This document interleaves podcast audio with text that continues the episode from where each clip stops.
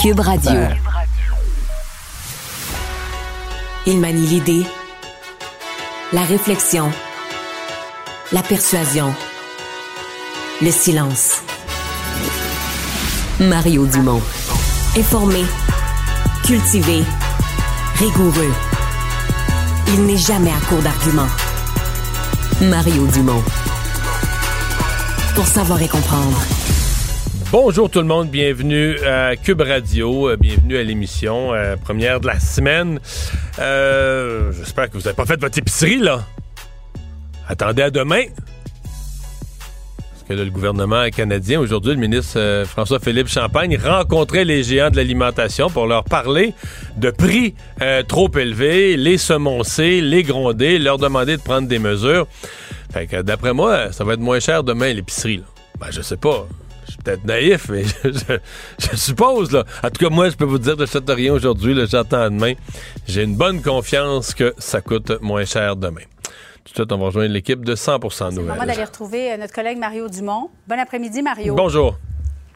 Alors, euh, je le disais là, au cours des dernières secondes, on vient de voir apparaître euh, à la Chambre des communes, puisque c'est le retour de la session parlementaire, retour des, des travaux, Justin Trudeau dénoncer la possible implication, potentielle implication du gouvernement indien dans le meurtre d'un Canadien d'origine sikh. Euh, gouvernement Trudeau qui est assez prompt à réagir là, sur ce dossier-là. Ouais, M. Hardip Singh Nijjar, euh, qui a été abattu euh, en Colombie-Britannique euh, mi-juin. Et euh, c'est vraiment un coup de théâtre aujourd'hui. Bon, on comprend que euh, la visite en Inde de M. Trudeau n'a pas été de tout repos. Je ne sais pas jusqu'à quel point il a abordé ça avec le premier ministre Modi à ce moment-là. Mais euh, on imagine le genre de tension. Mais c'est c'est gros, là, le gouvernement canadien euh, qui euh, accuse ni plus ni moins là, le premier ministre qui prend la peine. Alors, je suppose, on parle de preuves, les mots, je cherche des preuves crédibles, quelque chose du genre, là, mais on parle de, euh, de, de preuves tangibles, crédibles. Donc, on accuse le gouvernement, le gouvernement indien, ni plus ni moins, d'avoir été en sous-main derrière euh, l'assassinat. Donc, de, pour les gens qui sont moins familiers, bon, la communauté sikh euh, à l'intérieur de l'Inde, c'est une communauté, bon, sur le plan identitaire différente, euh, indépendantiste. Pas tous les Sikhs sont indépendantistes, mais il y a un mouvement indépendantiste pendant, parmi la communauté sikh. Euh, bon, il y a toute une historique derrière ça, certains moments de répression Oui. euh, violente. Mais là, donc, euh, ce serait en sol canadien qu'un citoyen canadien aurait été assassiné. Et là, le gouvernement canadien laisse entendre que l'Inde, le pays, ou ses services secrets, ou peu importe, serait derrière ça. Donc, Oui, c'est très, très, très gros. différent aussi? euh, J'allais dire, il n'y avait pas eu un différent entre le premier ministre Justin Trudeau et le gouvernement indien lors, du, euh, lors de sa dernière visite? C'est Ben, du c'est G20. là-dessus. Les, les tensions là, entre l'Inde Ouais. et le Canada, euh, Julie, les tensions sont pas tellement sur le commerce. Il peut en avoir des points d'accrochage sur toutes sortes de petites affaires, mais c'est pas ça. Le gouvernement indien considère, ni plus ni moins, Justin Trudeau ou son gouvernement ou le Parti libéral ou le Canada sous la direction de Justin Trudeau comme des alliés des séparatistes. là. Pas des séparatistes québécois, là, des séparatistes en Inde chez eux. Euh, à tort ou à raison. Est-ce que le Canada s'en est mêlé tant que ça? Peut-être pas. Mais il y a une forte communauté sikh. Comprenons la logique. Il y a une forte communauté sikh au Canada, euh, très présente, très politisée. À la Chambre des communes, il y a il y a toujours des députés d'origine sikh. Euh, ils ont de l'intérêt pour la politique. Il y a un chef de parti maintenant. Il y a eu des ministres dans tous les. Et pas dans. et- étonnamment, les Sikhs sont dans tous les partis. Hein? NPD, libéral, conservateur. Tu sais, il y a d'autres communautés. On va dire, ah, sont tous du même bord, sont tous des libéraux. Les Sikhs s'intéressent à la politique, puis les Sikhs à droite sont conservateurs, puis les Sikhs à gauche. Donc, c'est une communauté très impliquée là, dans les partis politiques au, au Canada. Et donc, euh, bon, à cause de ça, il y a peut-être une sympathie du Canada pour la cause sikh. Est-ce que M. Trudeau, euh, dans le passé, euh, a, nuit à ses relations avec l'Inde à cause de ça, peut-être? Mais là, on parle d'une affaire d'une autre gravité. Je veux dire, d'avoir participé à l'exécution d'un homme, là, on n'est plus dans... Si c'est ça, on n'est plus dans la politique. Jack Metzing qui s'exprime là-dessus. Euh, on a hâte de voir, lui, qu'est-ce qu'il va dire sur ça, là. Bien, a- allons-y justement en direct, euh, puisqu'il vient de commencer It is son allocution. Canadien. Évidemment, il y aura des répercussions profondes pour les Canadiens. J'aimerais reconnaître la famille de who's Singh Nijar, la famille qui apprend que la perte de son être cher était potentiellement directement liée à la participation du gouvernement indien. J'ai parlé à son fils et j'entendais la douleur de la perte dans sa voix. Et je ne peux pas imaginer à quel point ce sera encore plus difficile d'apprendre ce lien. Sur une note personnelle, j'aimerais vous dire ce que cela signifie pour la communauté sikh. J'ai grandi en entendant des histoires. On me dit que si on soulève des questions de contravention des droits de la personne en Inde, on peut nous nier un visa. Et si on y retourne, on peut même être assujetti à la torture et même à la mort. Mais d'entendre le premier ministre du Canada corroborer un lien possible entre euh, le meurtre d'un citoyen canadien en sol canadien par un gouvernement étranger, je n'y aurais jamais cru. Il faut comprendre ce que cela signifie pour la communauté. Beaucoup de gens dans le pays voient le Canada comme un refuge. Les gens ont fui la persécution chez eux où ils étaient menacés de torture, de violence et de mort. Ils sont venus au Canada pour la sécurité, un endroit pour être en sécurité, libre de la violence. On peut dire ce qu'on pense sans crainte d'être assassiné ou sans crainte qu'un être cher soit assassiné ou torturé. Cette sécurité est chère aux Canadiens, mais elle est maintenant compromise.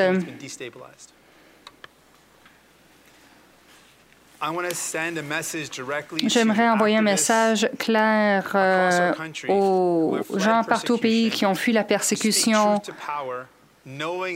et qui connaissent les vraies conséquences eux-mêmes pour eux et leur famille. J'aimerais m'adresser directement aux gens de descendance indienne qui sont venus au Canada et qui ont défendu la justice, qui ont remis en question les pratiques de l'Inde la violence contre les femmes, l'abus systémique de communautés minoritaires, l'abus des pauvres. J'aimerais parler à ces gens-là. Les gouvernements partout dans le monde tentent de vous museler. Le gouvernement maudit en particulier tente de vous museler. Mais on ne peut pas taire la vérité. On ne peut pas taire la justice.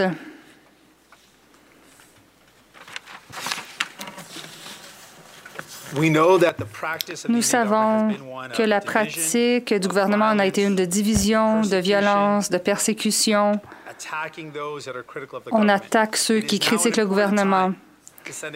Maintenant, il faut envoyer un message clair à titre de pays démocratique, à titre de pays qui respecte la primauté du droit? Quelle sera notre réaction? Je veux que les gens sachent que, comme chef du Parti néo-démocrate, je vais me servir de tous les outils à ma disposition pour veiller à ce que le Canada se serve de tous les outils et de tous les pouvoirs d'un pays démocratique pour euh, que les personnes responsables subissent les conséquences. Tous les liens possibles seront examinés.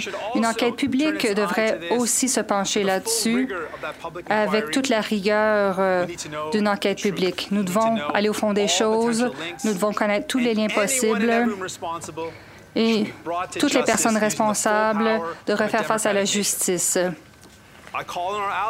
Je demande à nos Alors voilà, donc le chef du NPD, Jack Meeting, qui est lui-même de la communauté sikh, vient de condamner fermement, euh, je vous le rappelle, l'assassinat qui a lieu à la mi-juin. Mario Dumont, qui est toujours avec nous. C'est majeur. Un hein? Canadien d'origine euh, indienne, un membre de la communauté sikh qui aurait été euh, assassiné. Et M. Trudeau attribue ou du moins potentiellement une implication avec le gouvernement indien. Ça ne sera pas évident toutefois de, de prouver que l'Inde est directement impliquée dans, l'assassinat Mario?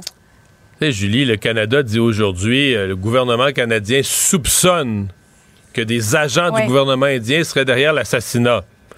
Je crois qu'on ne peut pas affirmer qu'on le sait à 100% Mais pour faire un, un sur le plan diplomatique, pour lancer une bombe mhm. diplomatique comme ça cet après-midi. Imagine sur les relations avec l'Inde l'impact. Imagine en Inde aujourd'hui, quand on dit donner un coup de pied dans un nid de guêpe, imagine en Inde, dans l'entourage du président maudit, un pays du G7, le Canada, dans son Parlement, a le premier ministre qui prend une motion spéciale, un, un temps de parole spécial après la période des questions, qui se lève, puis dit Moi, je pense qu'un citoyen de mon pays a été assassiné, puis l'Inde est derrière ça.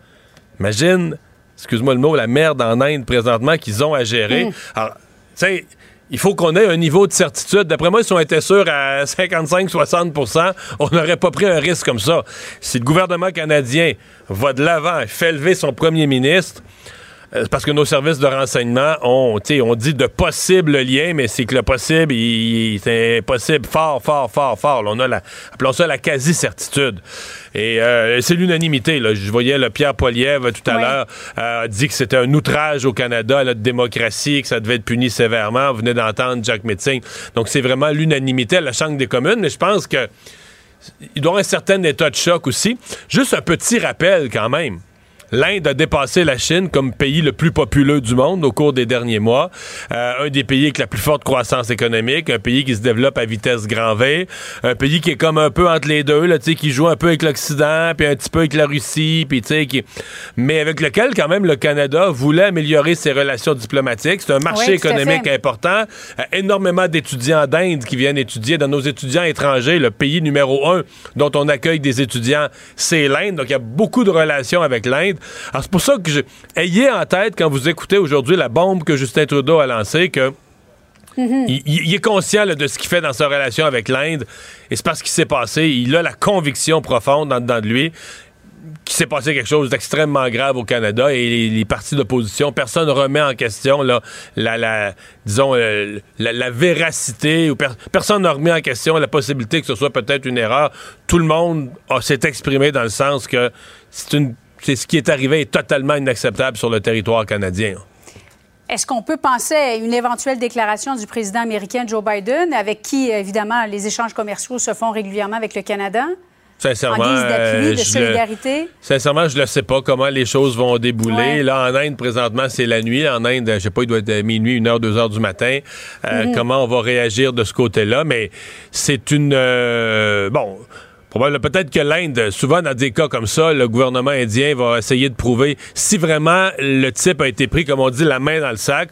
On va essayer de prouver que c'est un agent du gouvernement indien, mais qui agit de, on va larguer, on va larguer l'individu, on va couper les liens, là. Puis on va dire, ah, c'est un individu qui agit de son propre chef. La haute direction du gouvernement n'aurait jamais donné son, son, feu vert à une telle opération, puis on va domper le. Tu comprends? On va larguer l'individu. C'est peut-être comme ça que ça va se terminer, puis que tout le monde va sauver la face, puis le Canada va faire semblant de croire ça, là. On va suivre ça euh, très attentivement. Mario, beaucoup... Mario Dumont, merci beaucoup. Au revoir. Bon après-midi. Mario Dumont. Plus pratique que n'importe quel moteur de recherche. Une source d'information plus fiable que les internets. Pour savoir et comprendre, Mario Dumont. Alors, euh, l'Inde qui songe à changer de nom, vous avez peut-être vu passer ça euh, dans l'actualité, changer le nom Inde pour le nom Bharat. Euh, l'idée générale étant que, bon, l'Inde, on veut pas être nommé de la façon dont le conquérant britannique avait renommé le pays. Et donc, il y a des nationalistes en Inde qui, qui, qui, souhaitent ce changement. Est-ce que ça va se faire vraiment ou est-ce que c'est juste une, une discussion à l'intérieur du pays? Maïka Sundarji professeur adjointe à l'École de développement international et de mondialisation de l'Université d'Ottawa. Il a signé un texte dans le Devoir euh, ce matin. Euh, professeur Sonardi, bonjour. Bonjour. Bon, est-ce que euh, est-ce que vous y croyez? D'abord? Est-ce que vous pensez que l'Inde va vraiment ou pourrait vraiment, d'ici 10, 15, 20 ans, changer de nom? Bon, est-ce que j'y crois ou non? Euh, je vous dirais pas à 100% que ça va arriver. Je pense que c'est une excellente stratégie pour une chose est sûre, c'est qu'avant les élections, les électeurs du parti du premier ministre euh, euh, Narendra Modi, c'est une excellente stratégie pour démontrer qu'il y a une hindouisation de l'Inde, que effectivement la, la, langue hindi, mais aussi la religion hindoue ont la priorité, ont la préséance sur toutes les autres. Donc on, je gagerais pas euh, mon 5 dollars que ça va arriver, mais c'est en tout cas. mais c'est pas impossible pour vous que ça arrive. Ça pourrait arriver là.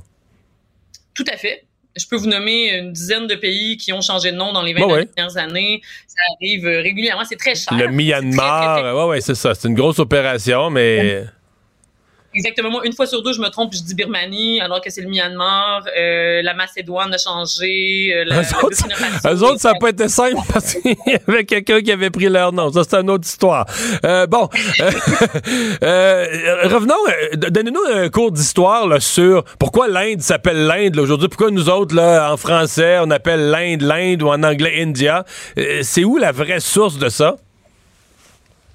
Ben c'est le, les euh, colonisateurs anglais britanniques qui ont déterminé que l'Inde serait India. Euh, il y avait même la compagnie des Indes qui était une compagnie britannique. Donc le nom s'est vraiment ancré à ce moment-là. Mais depuis l'indépendance en 1947, il y a deux noms à l'Inde. Seulement à l'extérieur de l'Inde, on l'oublie souvent, mais c'est Inde, India et Bharat. Et donc, dans les institutions, on utilise souvent les deux noms. Bharat étant le nom sanskrit, donc l'ancienne langue de l'Inde, donc langue un peu euh, perdue, une langue morte finalement, mais qui, dans la langue hindoue, est restée. Mais donc, c'est vrai que c'est vraiment les Britanniques, en faisant la conquête, la, colonisation de l'Inde, qui ont imposé ce nom-là, qui voulait dire... Euh, aidez-nous, non? Est-ce qu'on connaît l'étymologie, la source des mots de l'un et de l'autre, de Inde et de Bharat? Mais en fait, Inde existait déjà euh, en Inde, mais c'est quand même eux qui ont décidé de l'implanter comme nom unifié euh, après euh, le, début de la, colonisation. Mais finalement, c'est resté le nom national des années et des années. Le nom Bharat signifie peuple de Dieu, si je me souviens bien, donc en hindi, ah, et c'est vraiment vraiment lié à la religion hindoue. Donc c'est vraiment pas très accepté par tous les peuples, les États indiens qui ne parlent pas nécessairement l'hindi. Donc, on oublie souvent, mais le sous l'Inde est un sous-continent, un des plus variés dans le monde. Tu passes de d'une langue à l'autre, d'une religion à l'autre. Euh, les gens se ressemblent pas nécessairement du nord au sud. Donc, d'imposer un nouveau nom, on comprend souvent quand il s'agit d'un nom qui est euh, accepté par tous, que tout le monde, ça représente quelque chose pour tout le monde dans le pays, euh, comme je sais pas moi, la plupart des noms là, nationaux mais en Inde, c'est pas le cas. Donc, il y aurait des régions de l'Inde où les gens seraient fortement opposés au changement de nom parce que euh, ça les Bharat, ça les représente plus du tout, là. Mais tout à fait. Moi, ma famille est d'origine du Gujarat, donc l'ouest de l'Inde, là où il y a principalement des musulmans. Et il y a eu énormément de répression des musulmans avec l'élection du gouvernement de Modi. D'ailleurs, lui était gouverneur de cet État de l'Inde-là avant, donc le Gujarat, et il a vraiment imposé euh, la religion, la langue, l'hindou et l'hindi à cet État et aux gens qui sont dans l'État.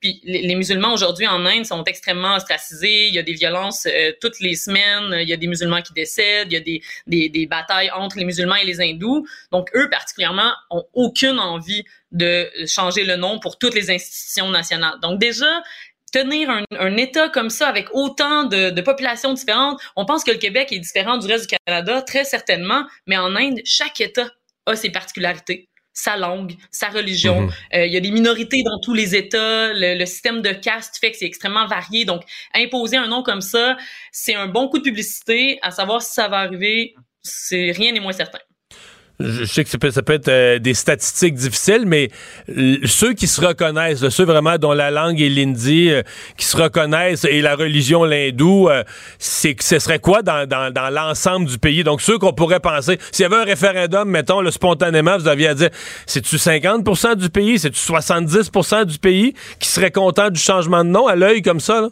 ou moins, de la moitié? C'est pas la moitié. C'est pas la moitié de pourcentage de gens en Inde qui parlent l'hindi. Et après ça, dans ceux-là, ceux qui sont plutôt nationalistes et qui votent pour Modi, là-dedans, il y en a quelques pourcentages, mais comme n'importe quel parti politique, vous le savez mieux que moi, c'est une base souvent très forte qui vont se mobiliser et qui vont voter pour vous. Et comme il y a les élections en 2024 en Inde, Modi, ce qu'il fait, il le fait exclusivement pour sa base forte, les ultranationalistes hindous euh, dans son parti, le BJP. Donc, même au sein du BJP, c'est un débat. Lors de l'indépendance, c'était un débat. Euh, l'anglais, il y a beaucoup de gens en Inde qui militent pour que l'anglais demeure la langue nationale même. Donc, c'est changer le nom pour un nom hindi plutôt que le nom anglais. Ça hmm. fait débat. Ce qui est très surprenant, c'est un des seuls pays colonisés qui où il y a des gens qui militent pour la langue euh, du colonisateur, mais en Inde comme Delhi, la capitale, et la langue hindi a été souvent imposée, ben, il y a beaucoup de gens en Inde qui préfèrent la langue euh, britannique plutôt que la langue de Delhi. Hmm. Euh, je vous amène sur un tout autre terrain qui n'était pas prévu, mais c'est parce qu'aujourd'hui, à la Chambre des communes, il y a eu tout un coup de théâtre. Après la période des questions, M. Trudeau a demandé un moment de parole spécial, s'est levé. Et donc, sa déclaration était à l'effet que le gouvernement du Canada a l'impression qu'il y aurait un lien euh, entre le meurtre. Là. Il y a un Canadien qui est mort, Ardip Singh Nijjar, en Colombie-Britannique au printemps, et que des agents euh, du gouvernement indien pourraient être derrière ça. Évidemment, le, monsieur était un Sikh, un nationaliste très, très, très euh, honni en, Inde et pourchassé parfois en Inde. Euh, et qu'est-ce que vous pensez de tout ça? J'ai l'impression que le fait que M. Trudeau se lève à la Chambre des communes pour dire ça, euh, le président maudit n'a pas dû tellement aimer la, manœuvre aujourd'hui, là. Écoutez, euh, Trudeau, les, les, fesses qui chauffent, puis je pense qu'il y a beaucoup, beaucoup de, de, talk là, sur l'ingérence des pays étrangers. La Chine était, euh, on a déterminé là, par des documents secrets que la Chine s'est beaucoup ingérée dans les élections canadiennes. Et là, le nouveau pays dont le Canada a peur, c'est l'Inde. Euh, au G20, euh, il y a quelques semaines, euh, M. Trudeau voulait rencontrer Modi pour parler d'ingérence. Et là, c'est un peu, je dirais, une claque d'en face de, de Trudeau, c'est que Modi a seulement accepté de le rencontrer pendant 10 minutes, dans, un peu dans les couloirs, là, entre des réunions, sans que ce soit une réunion officielle. Donc, effectivement, M. Trudeau a énormément peur de l'Inde et bon, Modi va dire que c'est pas le cas, que jamais il ferait de l'ingérence dans un pays étranger, mais les relations diplomatiques entre l'Inde et le Canada sont pas si chaude que ça. Non, vraiment pas. Là. Donc, je pense que non, c'est de plus en plus froide, là, je dirais même. Mais, euh, mais donc faire un, une déclaration comme ça, ça n'a rien pour satisfaire euh, le, Ouais. le, le président. Mais en même temps, si c'est vraiment arrivé, euh, si c'est vraiment arrivé, et, je veux dire, pour que le premier ministre se lève en chambre pour le dire, ça veut dire que les services secrets ont quand même des informations solides. Euh, c'est énorme quand même là, que des agents d'un gouvernement étranger fassent assassiner un citoyen euh, canadien. Là, euh, qui c'est pas, C'est énorme, pas une mince affaire là. C'est énorme, c'est énorme de le dire. Le problème, c'est qu'on saura jamais le fond de l'histoire parce que si c'est des informations secrètes, comme tu dis, c'est, difficile de, il pourra pas jamais le dire. Il pourra ja- jamais dire, ah oui, j'ai des espions à tel tel endroit, j'ai des renseignements secrets de telle telle source parce qu'après, ces sources-là seraient plus utiles. Donc, ça se peut que ce soit vrai, ça se peut que ce soit une manière pour M. Trudeau de, de démontrer de la force au gouvernement indien pour dire, regardez, on le sait que vous, vous avez des actions au pays et on va tout faire pour euh, vous empêcher et la prochaine fois, on va agir.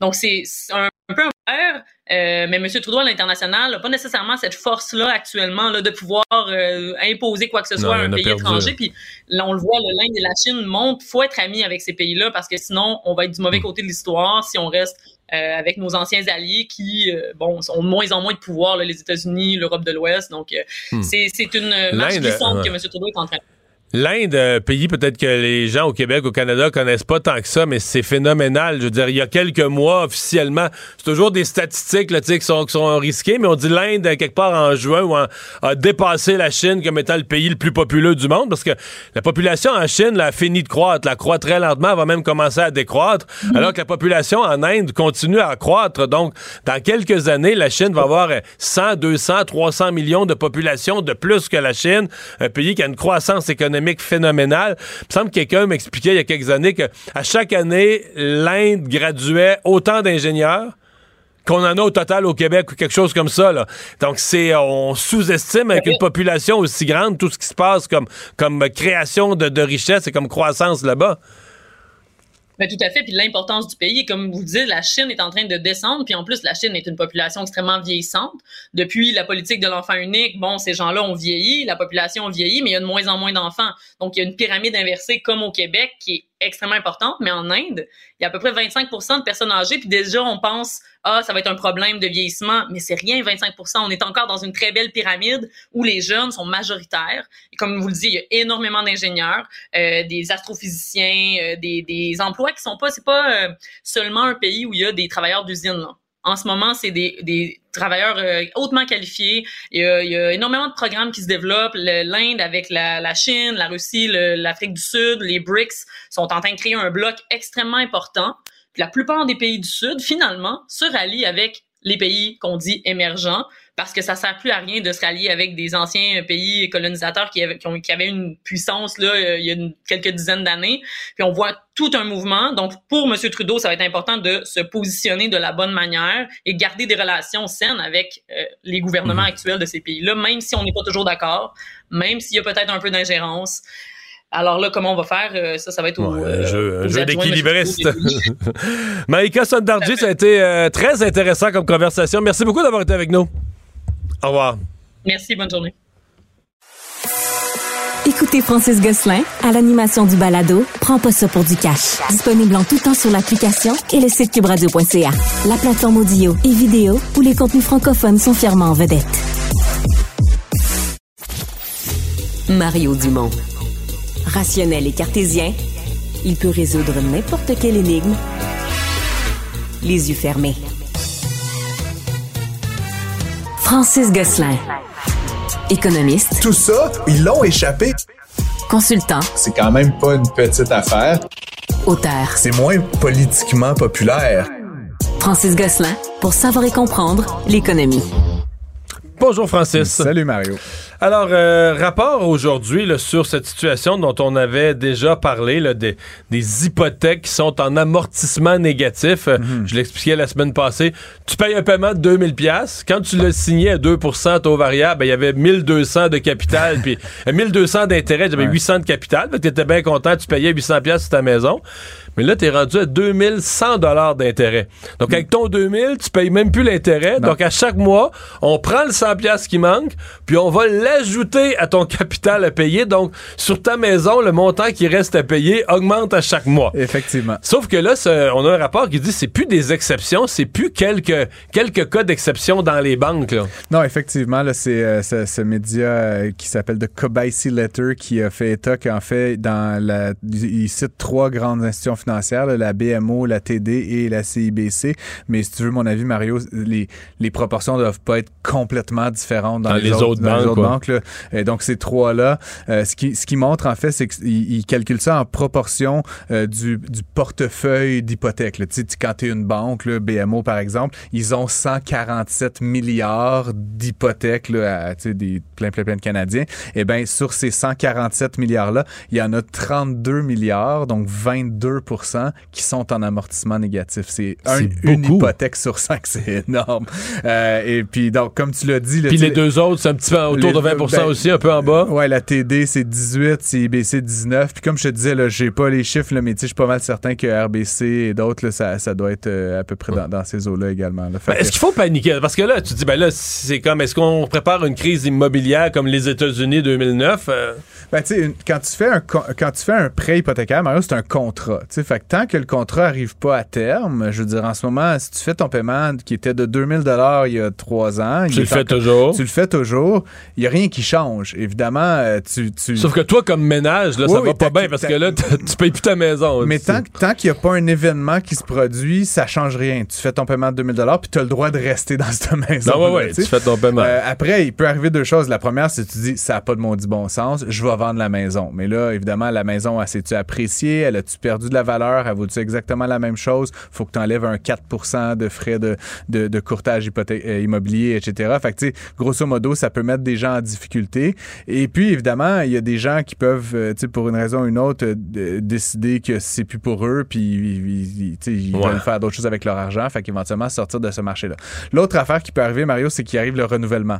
puis là, ben forcément, tu avais convenu, toi, d'un paiement fixe à 2000 dollars par mois pour rembourser en 25 ans ce que tu devais. Ben, au moment de ton renouvellement, on va réétaler le montant que tu dois sur 25 ans. Donc, ça va être 2100 dollars d'intérêt, comme tu viens de l'exemple que tu viens de donner, plus une portion de capital. Donc là, ton paiement, il va passer de 2000 à 2008, là, où tu sais, je, je sais pas, comme dans ton exemple de tantôt. Étant entendu que tu l'as dans tes, t'es capable de le payer, de le sortir à tous les mois, là. Fait que là, tu sais, comme je te dis, la première affaire, c'est ça n'a pas de bon sens, on va à la maison. Mais la deuxième affaire, c'est ça me coûtait 2000, maintenant ça me coûte 2800. C'est pas ça n'a pas de bon sens, c'est je suis plus capable de payer. Et là, forcément, ça t'oblige à vendre. Puis souvent, ça t'oblige à vendre rapidement. Puis tu le sais comme moi, quand on vend rapidement, baisser le ben, prix, là. on, ben, on vend moins cher pour s'assurer de vendre. Et donc, ça peut euh, occasionner là, une, une augmentation des propriétés sur le marché. Donc, selon toujours Kobayashi Letter là, qui, qui, qui énonce ces chiffres-là, ils disent qu'une augmentation de 10 euh, du- du- de l'offre sur le marché, là, ce qui est quand même beaucoup de... des- Ça n'arrivera pas demain matin, Ben, ça. pas demain matin, mais sur un- ça pourrait faire éventuellement baisser les prix de l'immobilier au Canada. Ce qu'on n'a pas vraiment vu, là, ça fluctue, ça monte, ça baisse là, depuis un an et demi, euh, mais ça pourrait faire baisser. Et donc, c'est quelque chose sur lequel on va garder un œil. Mais comme je dis, je, je pense pas qu'il y ait le péril dans la demeure demain matin pour Mais en même banques, temps, toutes nos banques, toutes nos banques, quand ils ont présenté leurs états financiers, c'est pas la meilleure année, les profits Non. sont un peu en baisse, mais elles ont toutes inclus. Je me souviens, à chaque fois qu'il y a un article de journal cet, été là, sur les, les profits des banques, il y a toujours un paragraphe pour dire qu'ils se sont mis des énormes provisions pour pertes. Donc, les banques font le calcul que ça, il va y avoir des problèmes. Là. Puis encore une fois, selon le moment où, tu as- où la maison, la propriété a été achetée, puis ce qui survient là, tu sais, quelqu'un qui a acheté sa propriété il y a quatre ans, par exemple, ben, tu le sais, Mario, les, les valeurs immobilières ont, explosé au Canada. Hmm. Par contre, quelqu'un qui a acheté au plus haut de la pandémie, à Ouais, ouais. 2021, l'année où le- le- les records ont été battus d'augmentation de prix, là, là tu, tu peux avoir, moi. tu peux avoir du monde mal pris. Là. Mais dans tout ce jeu-là, il faut regarder les grands chiffres. C'est pour ça que je dis, quand tu dis les banques se sont mis de l'argent de côté, oui. Euh, en- dans le jargon technique, on appelle ça des prêts non performants. C'est-à-dire c'est c'est des prêts qu'on a consentis à des gens que le monde ne sont pas capables de rembourser. Là, C'est c'est pas une faillite, c'est juste le prêt spécifiquement. La personne plus capable d'assumer le paiement. Et donc là, ça oblige les banques tu sais, à ressaisir la maison. là. Les banques, ils aiment pas ça. Les banques, ils veulent pas avoir des maisons sur, dans leurs Non. états financiers. Ils veulent des prêts puis des, des- de l'épargne. Fait qu'éventuellement, ils donnent ça rapidement à des, à des syndics là, pour, Ouais. pour revendre. Mais bref, ça- généralement, ils assument une perte. Donc, tu nous dis pas de panique, mais c'est certainement quelque chose à surveiller. là. Ah oui, oui, c'est certain. Puis tu sais, comme je reviens sur cette, cette, cette tendance, Mario, de, de, de paiement fixe, qui est très bien quand tu fais ton budget, mais qui, quand on vit une augmentation rapide du taux euh, directeur comme on l'a vécu dans Ben, la en fait, dernière année, ben, c'est On juste peut pas te dire que ceux qui ont conçu cette façon-là de faire les hypothèques, c'était dit, voyons, les taux augmenteront jamais de, de 5, 5 dans la même année, là, voyons. Exactement. Mais, mais c'est pas juste qu'ils ont augmenté de 5% Mario, c'est qu'ils partaient de zéro. S'ils étaient passés de bas. 5 à 10, c'est plate, mais ça fait augmenter d'une certaine proportion. Mais quand tu passes de 0 à 5, ça- ça- le- le- l'effet démultiplicateur est, Ah ouais. plus grand. Et donc, c'est ça qui fait mal, évidemment. Puis qui était, qui était un peu inattendu, on va se Oui, le dire. vraiment, vraiment. Les gens, même moi, je tablais sur un 2% 2,5 3% d'augmentation dans une année. Finalement, on a eu euh, juste Hmm. en 2022 le 20 4,5 puis un autre demi-point euh, début 2023. Tu nous parles de la grève dans l'automobile, ça se poursuit? Ben oui, ça se poursuit. Jour 4 hein, de cette grève-là. Je rappelle un petit peu là, rapidement, c'est un syndicat qui représente les travailleurs pour euh, les trois grands fabricants américains là, que sont euh, Stellantis, euh, GM et Ford. La stratégie, on en avait parlé la semaine dernière, Mario, est assez intéressante. Hein, ce qu'ils font, au lieu de mettre tous les travailleurs en grève, ils mettent un- quelques, quelques travailleurs en grève dans certaines usines. On parle de quelques milliers. Puis là, ben, c'est c'est certaines pièces. Fait que là, ces pièces-là ne sont plus fabriquées. Fait que là, l'usine suivante qui prenait cette pièce-là comme intrant, tu sais, je sais pas, les, les transmissions, par exemple, là, ben, on arrête l'usine de transmission. Fait que là, l'usine Si t'as plus de transmission, tu peux ben, pas finaliser un véhicule. fait que là, ceux-là, ils sont pas en grève, mais là, ça oblige, puis là, c'est ce qu'on apprenait aujourd'hui, ça oblige les manufacturiers à mettre les gens, euh, à mis- les mettre à pied, mais là, ça a des coûts plus importants, c'est plus de la grève, tu sais, ça coûte pas de l'argent au syndicat, etc. Fait que c'est assez smart comme stratégie euh, du point de vue là, de l'Union euh, des, des travailleurs automobiles. Euh, jour 4, là, évidemment, c'est- le début de ce qu'on pense va être un assez long conflit. Monsieur Biden, intéressant, là, je, je sais que tu aimes bien la politique américaine, Mario, mais c'est prononcé en faveur des travailleurs. Là, il joue évidemment la- sa game Ouais, parce que politique. c'est plus du côté syndical. Ouais, mais M. Biden n'a pas été historiquement le président des travailleurs. C'est pas le... à ce titre-là. Des fois, M. Trump est un petit peu plus. Euh, Ouais. cas, donne l'impression. Tout ça est un spectacle, mais. Mais, euh, ouais, tu sais. ouais. Que ça, ça va être intéressant. Il dit évidemment là, dans toutes ses communications là, que les milliards de profits qui ont été faits par les compagnies euh, automobiles devraient être distribués, etc. Puis je voulais juste, tu sais, Mario, un, un grand, grand gagnant là-dedans, tu sais, c'est qui? C'est Tesla. Ah ouais. Euh, ben oui, parce que tu sais, la game qui est en train de se jouer, notamment par-delà les conditions de travail, c'est la transition vers des véhicules électriques que les trois grands manufacturiers de Détroit essaient de, de naviguer. Tesla Tesla est déjà comme un peu en avance du point de vue technologique, assemblage, et pas syndiqué. et donc là, en arrêtant la production pendant plusieurs semaines, plusieurs mois, en mettant peut-être un certain doute sur ces marques-là, ben, qui gagne, évidemment, ben, c'est l'autre manufacturier américain qui est déjà en avance de la parade sur les véhicules électriques. Et donc, j'imagine que M. Musk doit se frotter les mains actuellement de manière un peu cynique, mais quand même. Il faut produire de l'électricité au Québec, on l'a dit, et une des mm. choses rapides que Hydro-Québec peut faire, c'est des appels d'offres pour de l'énergie éolienne. Euh, il y a pas mal d'intérêt oui, ben beaucoup, beaucoup, beaucoup d'intérêt. Puis ça vient de partout, d'entreprises québécoises, d'entreprises américaines, d'entreprises étrangères. Mario, euh, il y a un appel d'offres qui avait été lancé. Il me semble qu'on en avait parlé à l'émission euh, euh, ce printemps, là, il n'y a pas très longtemps, pour 1500 mégawatts. Eh bien, Hydro-Québec a reçu le double en, offre. En proposition. 3000 mégawatts. et donc là, il va falloir qu'ils choisissent. Est-ce qu'on regarde juste le prix, le prix au, au kilowattheure ou est-ce qu'on regarde d'autres facteurs de fiabilité, de confiance de production locale, de, de compagnies locales? Ben, il y, a plusieurs facteurs, Mario, mais c'est sûr que euh, c'est compliqué. C'est pas fabriquer une éolienne déjà en soi, il faut la, faut la construire, faut l'installer. Il y a plusieurs enjeux d'acceptabilité sociale. Là, ah oui, ça, c'est l'autre bout. Euh, c'est pas fait tant que c'est pas fait, là, à quelque part. Fait que c'est de plus en plus difficile. Hydro a des indicateurs, c'est de plus en plus difficile. En même temps, dans les régions où il y en a déjà, on observe qu'il y a une forme d'acclimatation puis d'acceptabilité, mais c'est comme ça vient après. Hmm. fait que ce qui est un peu particulier dans l'acceptabilité sociale, c'est qu'il faut l'avoir avant. Mais comme les euh, projets qui ont des partenariats autochtones vont passer en priorité, des affaires comme ça, des critères comme ça probablement qui vont entrer en ligne de compte. C'est euh, la firme euh, Raymond Chabot, Chabot Grant Thornton pardon, qui, qui accompagne Hydro-Québec dans, dans, un peu ce processus-là d'impartialité. puis évidemment, l'enjeu, Mario, avec l'éolien, ben, c'est j'adore cette source, mais c'est intermittent. et donc, ça règle une partie du problème, mais pas tout le temps. Donc, ça veut, ça veut pas dire qu'on va pas aussi devoir faire des barrages, euh, mhm. du nucléaire peut-être, mais, en tout cas des sources qui sont fiables parce qu'ils vendent des fois, ils vendent pas d'autres fois. Donc c'est bien pour la quantité d'énergie dans la durée, mais quand l'hiver, tu sais Mario, là, on a battu un record l'hiver dernier, quand il y a la pointe, c'est-à-dire quand tout, tout le monde consomme énormément d'énergie en même temps, l'éolien, ben, peut-être que ça tourne, peut-être que ça tourne pas. S'il fait moins 30 puis ils vendent pas. Et puis je pense, euh, Mario, je suis vraiment pas un expert, mais je pense qu'à moins 30, en plus, les éoliennes, ne tournent pas. Ah oui. Euh, parce que le mécanisme, là, c'est pas bon. L'huile est trop épaisse. Ben, je, je te dis, je suis pas un ingénieur, mais mais il y a quelque chose de même. Là, je pense que as raison. Fait que non seulement tu es en pointe parce que plus il fait froid, plus on a besoin d'énergie pour se chauffer, mais en plus tu perds cet approvisionnement-là. Donc ça veut pas dire qu'on va pas faire euh, mille et un autres projets de barrage, de d'autres formes plus régulières. Francis, merci, à demain. à demain. L'exercice lui-même Mario Dumont. va faire sortir plus de vérité sur ce qui s'est véritablement passé à ce moment-là. Gérez donc ça, s'il vous plaît. Isabelle Maréchal. c'est parce qu'à un moment donné, si on paye pas tout de suite, on va payer tout à l'heure. La rencontre, Maréchal Dumont. Bonjour Isabelle. Bonjour Mario. Tu vas pas faire ton épicerie aujourd'hui, là? attends, attends, demain, ça va être moins cher?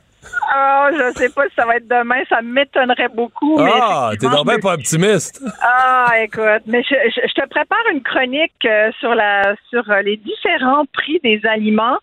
Euh, de différentes bannières. Je te ferai ça d'ici les prochains jours. En attendant, je me suis vraiment intéressée à la deuxième comparution des, des, grands épiciers à Ottawa. Tu sais que c'était pas la première fois qu'ils allaient essayer d'expliquer qu'il finalement qu'il fallait quasiment les prendre en pitié parce que comprends que c'est pas de leur faute si l'inflation alimentaire est ce qu'elle est.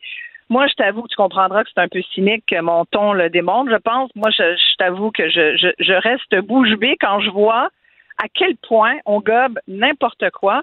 Euh, je mets le contexte. Le ministre euh, François-Philippe Champagne a donc convoqué les cinq grands de la distribution alimentaire, euh, qui représentent d'ailleurs plus des trois quarts du marché. L'Oblast, c'est 28% Sobeys, 20 Métro 11% Costco 9% Walmart 8% il reste des peanuts pour euh, les, autres épiciers. C'est un peu une stratégie qui, euh, en plus de vouloir donner l'impression à la classe moyenne qu'on va l'aider, qu'on veut l'aider au gouvernement à, faire face à l'inflation alimentaire, c'est quand même un peu copié sur ce qui vient de se passer en France, où là, il y a le ministre de l'économie Bruno Le Maire mhm. qui a convoqué, qui a convoqué non seulement, et c'est là la différence intéressante par rapport à nous, c'est que nous, on convoque les épiciers qui viennent nous redire, ben, qu'est-ce que vous voulez, on est le dernier maillon d'une chaîne alimentaire, c'est le cas de le dire, où euh, finalement on contrôle pas grand-chose, c'est tout le monde. En France, ils ont convoqué les cinq grands euh, de la distribution, mais également les 75 plus grandes compagnies de transformation alimentaire pour que tout le monde soit d'accord pour un gel des prix sur environ 5000 produits. Nous, au Canada, puis en particulier au Québec, ce qu'il faut voir, c'est que l'inflation, là, et ça, c'est documenté, l'inflation a été de 11,4% en moyenne l'année dernière. C'était la plus forte hausse depuis 1981 et c'était nettement, nettement, Mario, largement au-dessus du taux d'inflation moyen qui était 6,9% Je ne veux pas noyer les gens dans des chiffres, c'est juste pour leur dire il y a eu un taux d'inflation d'à peu près 7 on va faire un chiffron. Puis l'inflation alimentaire, elle dépasse ça largement. Elle est quasiment à 11,5, 12% Puis on sait très bien que sur certains produits, c'est 40, 50 là, Je te parlais l'autre jour là, du prix des, des, des, aliments pour bébés, là, les céréales qui, euh, qui, augmentent de 50% céréales pour bébés, le lait maternisé. Tu as envie de dire, voyons donc, y a-tu quelqu'un qui pense aux gens, aux jeunes familles, aux jeunes mamans euh, à l'avenir? Et, sincèrement, quand tu regardes les chaînes d'alimentation qui disent, oh, vous savez, on, nous, l'inflation, on l'a subie comme les autres. Là, j'avoue que sincèrement, je, je, les mots me manquent, ou en tout cas, les mots polis, parce que quand les fournisseurs annoncent une, une augmentation de 10% de prix, il faut savoir que les chaînes d'alimentation gardent le même taux de marge, abaissent pas leur marge par pitié envers les consommateurs. Elles gardent le même taux de marge. Ça veut dire qu'elles vont faire plus d'argent. Mettons, là, je parle, je te prends, je te, je te, donne un exemple. Un produit qui est acheté 5 piastres, vendu 6,25 aux consommateurs. C'est une marge de 1,25 une marge de 20 Tu augmentes de 10% le produit acheté 5 piastres, il est rendu à 5, 5 mettons 5,50, tu le vends 6,90 aux consommateurs ben, ta marge est de 1,40. Tu as toujours ton 20% de marge, tu comprends?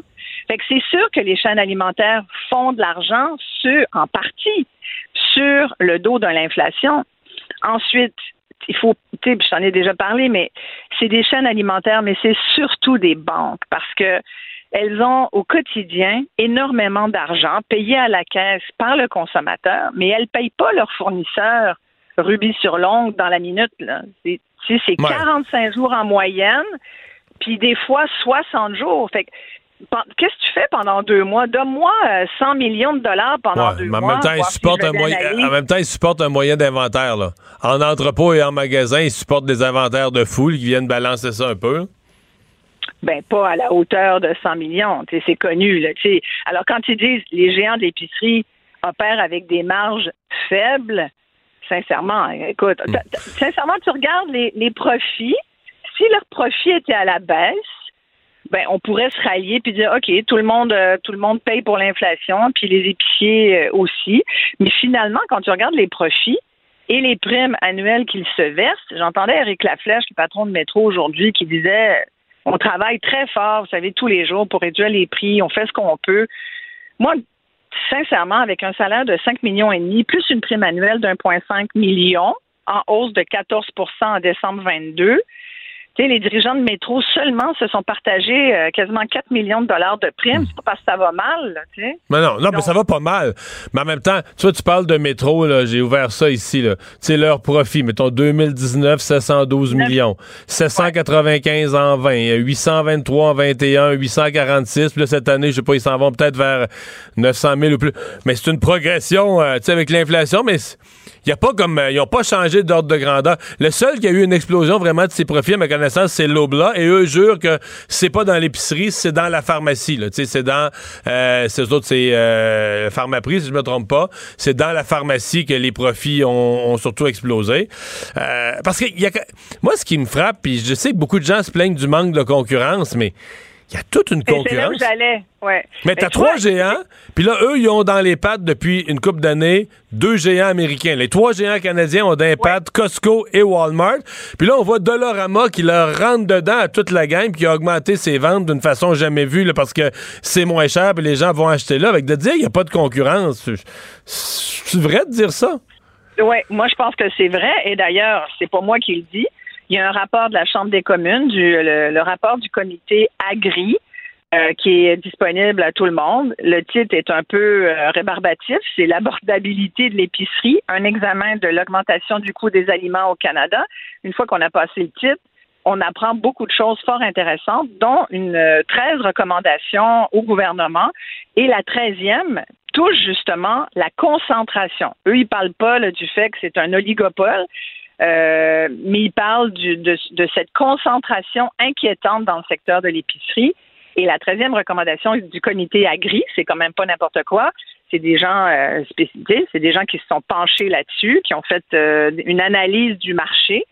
Et ils disent euh, il faut absolument que le gouvernement renforce les pouvoirs du bureau de la concurrence, parce que le bureau de la concurrence essaye d'analyser de son côté euh, qu'est-ce qui se passe du côté de l'épicerie, et ils ont, selon le Bureau de la concurrence, très peu de collaboration de la part des grands épiciers. Il leur manque énormément de données qui sont gardées, euh, en guillemets, secrètes, euh, que les géants de l'épicerie ne veulent pas partager, qui fait en sorte que on n'a pas toutes les données. Moi, en fin de semaine, je lisais des articles horrifiés de voir que certains avalaient ça, prenaient ça comme pour du cash quand les, les grandes, les épiciers ici au Canada disent ben non, qu'est-ce que vous voulez, nous, euh, on fait ce qu'on peut, mais on peut pas plus que ça.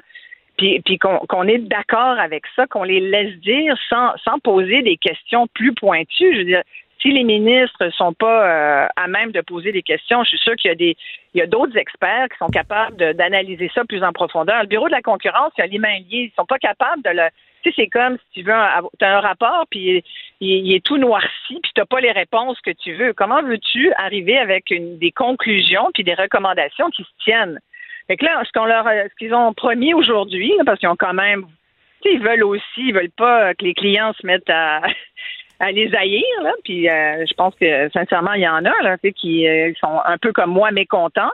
Et euh, le ministre, euh, en conférence de presse après, a dit ben moi, je suis très content. C'est une réunion historique. Là, on a eu des échanges constructifs et ils vont arriver avec un plan d'ici l'action de grâce pour euh, freiner le panier d'épicerie, faire freiner la hausse. Puis si ça nous satisfait pas, ben peut-être qu'on ira avec des mesures supplémentaires. J'ai bien hâte de voir ça. Moi, je vais laisser la chance au cureur. Je disais, t'as pas besoin de réfléchir encore trois semaines regarde en France, colle-toi vraiment sur le modèle français, puis convoque plus de monde. Là où ils n'ont pas tort, c'est que c'est vrai que eux tout seuls, euh, c'est une partie du problème, une partie de l'équation, et c'est vrai que c'est une chaîne qui a plusieurs maillons. Et, et, le ministre, il y a des gens qui disent pourquoi que les chaînes d'épicerie, pourquoi pas euh, également les pétrolières, parce que dans le coût de l'épicerie, on n'y pense pas mhm. toujours, mais il y a quand même le coût de transport. Et c'est vrai que le coût de transport compte de, tu sais, c'est énorme, là. Euh, alors, quand le, pétrole à la pompe augmente, ben ça augmente aussi le coût de transport. Alors, est-ce qu'il faudrait pas embarquer les pétrolières là-dedans? Est-ce qu'il faudrait pas embarquer les compagnies pharmaceutiques, puisque, comme tu l'as dit, il y a des, des grands épiciers qui sont des gros consortiums qui sont qui possèdent Jean Coutu, et, et Pharmaprix. tu comprends, il y, a, toute cette chaîne-là qui devrait travailler pour essayer d'aider un peu la classe moyenne. Mais sincèrement, aujourd'hui, leur comparution m'a pas impressionné du tout, surtout quand euh, ils se présentent euh, euh, et qu'ils disent pas un mot, puis qu'ils ont l'air de banquiers plus que d'épiciers qui veulent nourrir leur monde. Merci Isabelle. Merci. Bye bye, à demain. Il ne mord pas à l'hameçon des fausses nouvelles. Mario Dumont a de vraies bonnes sources. On va parler d'une championne. championne de quoi? C'est pas d'un sport euh, reconnu aux Olympiques. C'est pas, je dirais, d'une activité si célèbre que ça, quoique c'est l'activité qui, a mis au monde notre pays à une époque. Euh, bûcher, oui, couper des arbres. Il y a des concours de meilleurs bûcherons et meilleures bûcheronnes. Et la meilleure bûcheronne au Canada, et c'est pas sa première année, euh, c'est une, femme du Québec, des cantons de l'Est, euh, et là qui a regagné, donc qui va représenter, euh, qui a représenté le Québec, mais qui va représenter carrément le Canada au prochain championnat du monde. Stéphane Nino, bonjour. Bonjour, ça va bien? Ça va très bien. Donc là, vous étiez en compétition au cours des dernières semaines en, en Colombie-Britannique. Oui, exactement. C'est quoi? C'est un championnat canadien de, de bûcheux? c'est pas mal ça, en fait. Euh, bon, le, terme bûcheux, euh, je l'aime pas beaucoup. Euh, mais oui, c'est le championnat canadien. En fait, on dit des fois bûcheronnage sportif. Là. Mieux, Bûcheronnage euh, sportif. Bon, me voilà plus instruit. le mot sport dedans, ça a l'air un petit peu plus. euh, Ouais, parce que c'est sportif. J'ai vu des images, c'est vraiment sportif. Et il y a plusieurs, euh, à l'intérieur, pour devenir la meilleure, il y a plusieurs disciplines, plusieurs instruments ou façons de faire. Oui. Il y a, dans le fond, au championnat canadien, il y avait quatre disciplines différentes. Il y a deux disciplines de coupe à la hache. Donc, il y a le horizontal et le vertical. Le horizontal, c'est celui dont euh, que tu es debout sur une bûche qui est à l'horizontale et tu coupes euh, en V entre tes pieds des deux côtés jusqu'à ce que la bûche euh, se sépare. Il y a la verticale qui est avec une, bou- une bûche debout. Comme si c'était un arbre debout, là, c'est ça. Exactement, oui. Comme, euh, comme d'abattre Puis les deux arbre. autres? Et les deux autres, il y a le gars d'Andorre à une personne, donc c'est une grande scie de six pieds. Euh, puis on scie à travers un bio de bois de 16 pouces de diamètre. Et euh, le dernier, c'est la scie à chaîne. Fait que, euh, ça fait les quatre disciplines. là. Puis pour le championnat canadien, c'est le cumulatif des quatre. OK, donc c'est ça, je l'ai dit. Vous, vous n'êtes pas spécialisé dans une. C'est le cumulatif des quatre qui fait de vous la meilleure bûcheronne au Canada, là? Oui, exact. Est-ce que c'est les quatre disciplines internes? Quand vous aurez présenté en Europe, est-ce que c'est les quatre disciplines identiques avec les mêmes grosseurs d'arbres, mêmes instruments, même, même affaire? Euh, ben, en fait, en Europe, il en enlève une, puis je suis un petit peu, euh, un petit peu, dé- c'est un petit peu à mon désavantage. En fait, là, il enlève euh, la coupe à la hache verticale. Euh, Mais c'est que- c'est- c'est avec ça que vous avez battu un record de tous les temps, là. Ça, c'est la horizontale. C'est l'horizontale, l'avoir. OK. Celle-là, il va l'avoir, mais la verticale, ça fait pas euh, assez longtemps que les femmes à travers le monde pratiquent cette discipline-là. Euh, au, Cana- au Canada et aux États-Unis, ça fait deux ans qu'on l'a dans nos championnats nationaux. Fait qu'on est un petit peu à l'avance sur les autres, mais pour le championnat du monde, là, ça va être. euh, Mais vous, c'est la hache, là. Verticale et horizontale, votre spécialité, c'est la hache. Euh, principalement, mais le gars d'Andorre euh, à une personne aussi, là, je, je l'ai beaucoup travaillé euh, cette année, puis je me suis euh, je me je me classe quand même assez bien dans cette discipline-là aussi. C'est juste la scie à chaîne que j'aime pas. Ah, OK. OK. Mais c'est assez à chaîne, c'est, c'est plus bizarre par rapport aux autres. C'est moins physique, mais c'est quoi? c'est, Exact. c'est physique aussi? C'est quoi? C'est vraiment l'habileté à mettre la scie dans les bons angles pour aller plus vite? Ou? Ouais, c'est ça. C'est pas euh, justement, c'est pas autant physique. C'est pour ça que j'aime un peu moins ça. C'est plus une. Faut, faut bien manier la scie. Puis ça, euh, je suis quand même à l'aise avec ça. C'est juste que c'est tout le temps une question de secondes. Puis c'est de la précision aussi. Dans le fond, il faut faire deux rondelles à l'intérieur de 4 pouces dans du bois de 16 pouces de diamètre. OK, il faut s'y Fait droite, là. faut, faut pas partir de travers. erreur, puis C'est ça. Ouais. Ça prend Euh, pas grand-chose pour être euh, sorti. donc, là, ce qui vous arrive, vous êtes déjà allé. L'année passée aussi, vous êtes allé aux championnats mondiaux pour représenter le Canada. Euh, non, en fait, l'année passée, j'avais pas fait le championnat canadien euh, parce qu'il y avait une autre grosse compétition qui s'appelait un championnat mondial, mais qui n'est pas le championnat mondial officiel de Steel Timber Sports. OK. Donc là, c'est là cette fois-ci pour représenter le Canada et c'est vraiment mondial en Europe. C'est qui les pays qui sont forts? C'est qui les, les- les principaux rivaux? Je suppose tous des pays nordiques qui sont les meilleurs? Euh, non, euh, Non? contrairement à ce qu'on pourrait croire, c'est c'est pas le cas. Euh, c'est vraiment, euh, je dirais, dans les femmes là, puis même dans les hommes. Euh, Nord-Amérique, on est très fort, Canada, États-Unis. Puis les deux autres pays qui nous suivent, puis en fait pas qui nous suivent, mais qui sont des fois euh, souvent à la tête, là, c'est l'Australie et la Nouvelle-Zélande. Ah! Euh, Ah, eux ah, sont très à très du forts. Ils sont très forts dans ce coin-là. Euh, fait que je dirais que c'est pas mal les plus grosses rivales en Europe. euh, J'aurais pensé Suède, Norvège, Finlande. Là. Il me semble qu'en Finlande, d'avoir des Vikings qui bûchent fort. Là. Ouais, il y en a, mais c'est pas euh, c'est pas si répandu. Il y en a pas tant que ça. OK. Euh, là, je sais que je me mets dans le trouble. Il faut pas commenter le physique d'une femme, là, mais j'ai vu les photos de vos compétitions en camisole. Non, mais sans face, vous êtes pas... euh, vous êtes, vous êtes visiblement en grande forme, là, mais vous êtes pas super musclé, genre les biceps pleines de bas. Vous avez pas l'air d'une culturiste. Vous comprenez ce que je veux dire? Euh, Oui. C'est quoi la, la, la, la force ou la puissance? Parce que là, la hache, il faut que ça swing là, pour gagner, gagner la compétition à cette échelle-là. Euh, c'est c'est quoi les, les forces ou les qualités? Euh, c'est c'est un sport qui est très très technique. Euh, fait que c'est de savoir bien manipuler les outils. Euh, puis les outils jouent aussi un rôle là-dedans, là, d'avoir des, des haches, des scies euh, bien affilées. Euh, puis c'est sûr que ça prend de la force physique aussi, mais ça prend pas nécessairement des gros muscles. C'est c'est du nerf quasiment, je dirais là. C'est c'est intense pendant quelques secondes. Ça prend des C'est combien? euh, ouais, c'est- mettons la, la bûche de 16 pouces, le vertical. Là. Es-tu 16 pouces, la verticale? le-? Non, euh, la- à la hache, c'est euh, à peu près 10 pouces. OK, Le vertical, puis le horizontal, c'est 11 pouces. OK. C'est combien? Mettons, le, le- prenons la verticale. Donc, c'est le, le- poteau est planté devant vous là, comme un poteau de téléphone, debout.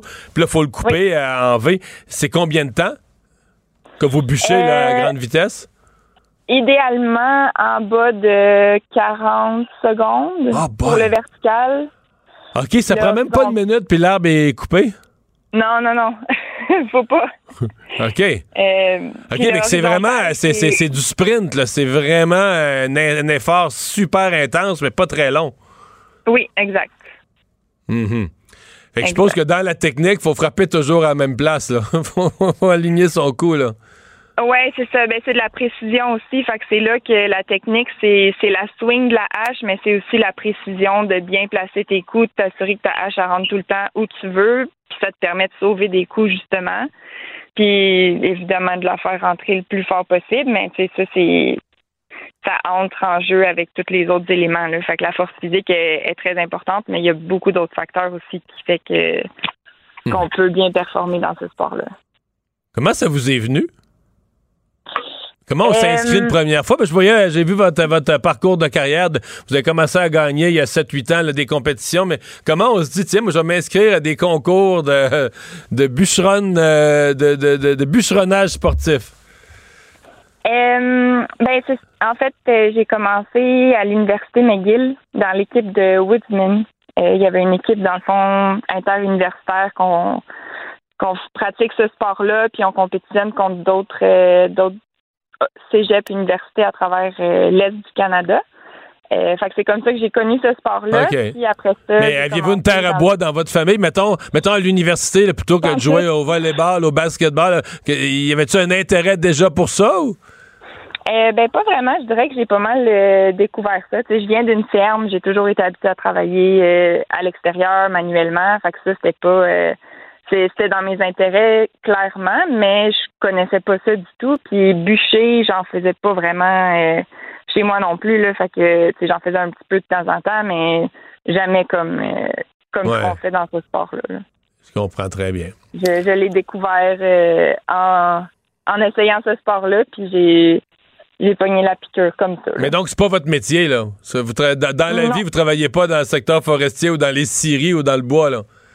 Non, je travaille euh, en agriculture. C'est pas loin, mais, euh, mais pas dans le bois. OK, donc en agronomie, mettons, là. Oui, OK. je suis agroéconomiste. Ah, OK, OK. J'ai failli étudier là-dedans moi-même. Euh, ben, euh, on vous souhaite la meilleure des chances. C'est quand, là, le championnat euh, en Europe? Euh, ça va être au printemps prochain. OK, OK. J'ai tout l'hiver pour m'entraîner. C'est quoi l'entraînement? Je suppose que vous entraînez à bûcher, mais vous devez faire aussi de la musculation, du cardio, d'autres entraînements pour être, euh, être top shape? Oui, c'est sûr. euh, ben, le meilleur entraînement, c'est vraiment de faire les disciplines. Fait que c'est euh, de le faire le plus souvent possible, mais c'est sûr que je garde, je, je fais de la course à pied, surtout l'hiver parce que j'ai un peu plus de temps. Euh, puis de la, des entraînements musculaires aussi euh, pour euh, garder une bonne forme physique. Là. Fait que ça va être de, Mais là, quand, quand vous vous entraînez, là, ça vous coûte cher en grosses bûches. Là, c'est à toutes les Dans un entraînement, c'est toutes les 40 secondes, vous pétez une bûche de, de, de, de 11 pouces, vous coûtez cher en bois, là. Ouais, mais là, en entraînement, on a des bûches moins bonnes, des équipements Ah, moins bons. Fait que ça prend un peu plus que 40 secondes. Puis, euh, si je, Je fais deux, euh, deux ou trois coupes à la hache euh, en une journée, euh, je- j'en ai bien en masse. Je comprends. Stéphanie No, bravo, merci beaucoup de nous avoir parlé. Bonne chance. Ça fait Au plaisir. revoir. Merci beaucoup. Bye bye. Mario Dumont. Plus pratique que n'importe quel moteur de recherche. Une source d'information plus fiable que les internets. Pour savoir et comprendre, Mario Dumont. Un adolescent de 17 ans poignardé. Une autre femme assassinée. Il est visé par des allégations d'inconduite sexuelle. Les formations politiques s'arrachent le vote des familles. Comment faire fructifier votre argent sans risque? Savoir et comprendre les plus récentes nouvelles qui nous touchent. Tout savoir en 24 minutes. Avec Alexandre Morin-Villouellette et Mario Dumont. En manchette dans cet épisode, Justin Trudeau accuse le gouvernement indien d'avoir commandité le meurtre d'un Canadien sikh. Les grands patrons de l'épicerie convoqués à Ottawa aujourd'hui. Un corps déchiqueté à Québec. Trois suspects sont arrêtés et l'armée américaine demande l'aide du public pour retrouver un avion de chasse F-35. Tout savoir en 24 minutes. Tout savoir en 24 minutes. Bienvenue à Tout savoir en 24 minutes. Bonjour Mario. Bonjour. Une bombe qui est tombée. euh, ouais, la rentrée parlementaire qu'on attendait sur un ensemble de sujets, et là, il y en est arrivé un. En fait, on a senti qu'il se passait quelque chose en après-midi. M. Trudeau a convoqué, après la période des questions, en fait, a annoncé qu'il allait s'adresser à la Chambre des communes, et c'est toute une nouvelle qu'il avait annoncée aux Canadiens. Oui, parce qu'il annonce, là, selon des renseignements qu'il aurait obtenus là, par le Service canadien du renseignement de sécurité, donc nos services secrets, si on veut, au Canada, euh, on aurait commandité là, du côté du gouvernement indien l'assassinat d'un membre de la communauté sikh de la Colombie-Britannique, Hardeep Singh Nijar, en juin dernier, lui qui a été abattu par balle. Et là, ça tombe bien évidemment dans un contexte où on vient tout juste d'avoir une rencontre pour le G20 en Inde. Qui a pas super bien été. qui a pas super bien été, dans laquelle Justin Trudeau ben, est resté coincé, problème d'avion. Mais hors de tout ça, semble-t-il qu'il a même discuté avec euh, le président indien, là, M. Narendra Modi, le premier ministre, plutôt quand ils se sont rencontrés là, au G20, qui a amené les préoccupations autour de tout ça. On savait que ça s'était pas bien passé, on savait pas exactement. C'est sûr là, que ça explique quoi. peut-être. On dit que c'était pas bien passé pour M. Trudeau, mais c'est certain que si t'amènes au président Modi, là, nous, on a des renseignements en ce sens-là, on va les rendre publics d'ici une semaine ou deux, que l'autre, l'autre bord, lui, euh, il peut pas euh, il peut pas dire, ah, pas de problème, vas-y, là, il doit trouver ça un petit peu désagréable. Ouais. Mais J'ai trouvé ça extrêmement grave. D'ailleurs, tous les chefs de parti euh, Ouais. euh, se sont exprimés. Même euh, Pierre Poilievre, qui absolument. habituellement, on s'entend être complètement diamétralement opposé à Justin Trudeau, qui a appelé même à l'unité en disant qu'il fallait se tenir debout euh, face aux affronts comme ça à la Parler souveraineté canadienne. à la souveraineté canadienne, absolument. Mais c'est c'est inimaginable. D'abord, réglons une chose. Les, services de renseignement canadiens, M. Trudeau dit, euh, ont, des raisons de croire que, mais on parle jamais à l'affirmatif. On parle d'une possible implication d'agents de l'Inde euh, dans l'assassinat de l'individu, de M. Nijar. Mais Oh. tu dis, attends un peu, là.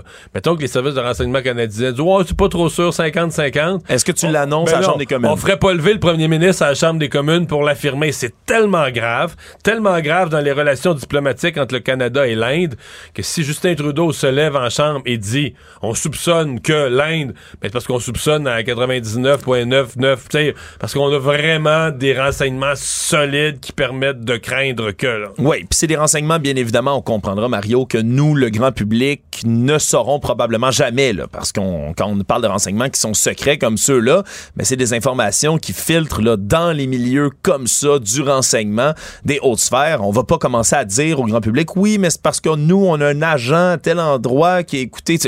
On peut pas parler de tout ça, bien évidemment, mais on a déjà commencé à prendre des actions diplomatiques, puis assez sévères. Merci. Mélanie Joly, ministre des Affaires étrangères, il y a quelques instants à peine, qui vient d'expulser, là, annoncer l'expulsion d'un diplomate indien de, du plus haut niveau. C'est ce qu'on dit, là, sans dire Fait directement son deux nom. expulsions. Mélanie Joly, son mandat est mouvementé. Elle a expulsé un diplomate chinois il y a quoi, à moins de six mois. Oui. Et là, maintenant, un diplomate indien. Donc, en quelques mois, t'es- tu expulses des diplomates des deux pays, euh, les deux plus gros pays du monde en population. là. Oui, exactement. Donc, on veut C'est faire majeur.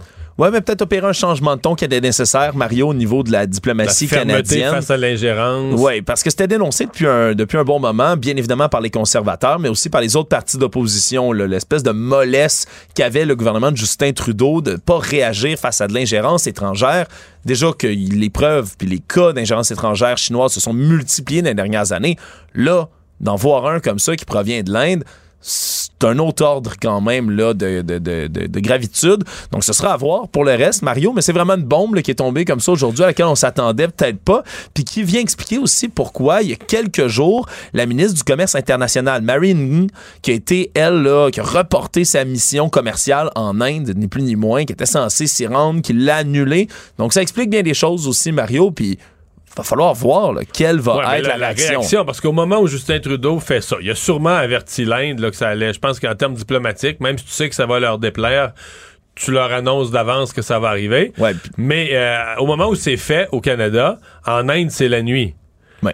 Mais là, demain, là, écoute, euh, c'est le monde entier. Là. Tu sais, Quand un pays du G7, le Canada, dit, nous autres, on a un de nos diplomates qui, on pense, a été assassiné, puis en sous-main derrière ça, il y a un agent du gouvernement indien, ben, c'est une nouvelle qui va faire le tour du monde et qui Oui. va mettre l'Inde dans l'embarras demain. là. Oui, ça va être un dossier clairement à suivre pour le reste de la semaine. Euh, les implications diplomatiques vont être à déterminer autour de tout ça. Est-ce que l'Inde va nier? Est-ce que l'Inde va vouloir se venger en expulsant aussi des diplomates canadiens de leur pays? C'est c'est le genre de traction qui peut arriver, puis ça va être à suivre, bien sûr. Le sujet, en fait, qui était censé être la principale préoccupation cette rentrée parlementaire, c'est la stabilisation des prix de l'alimentation.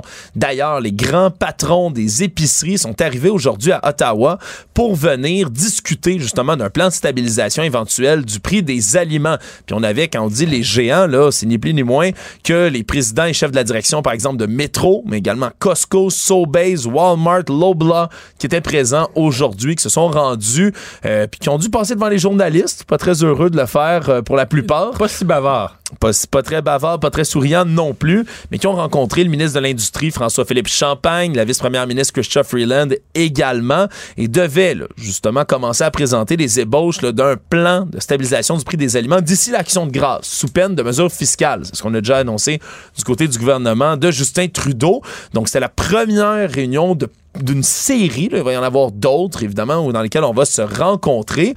Ça va être intéressant à suivre, Mario, parce qu'on va aussi rencontrer les autres éléments de la chaîne de distribution alimentaire, les transformateurs, les distributeurs aussi qui vont être impliqués.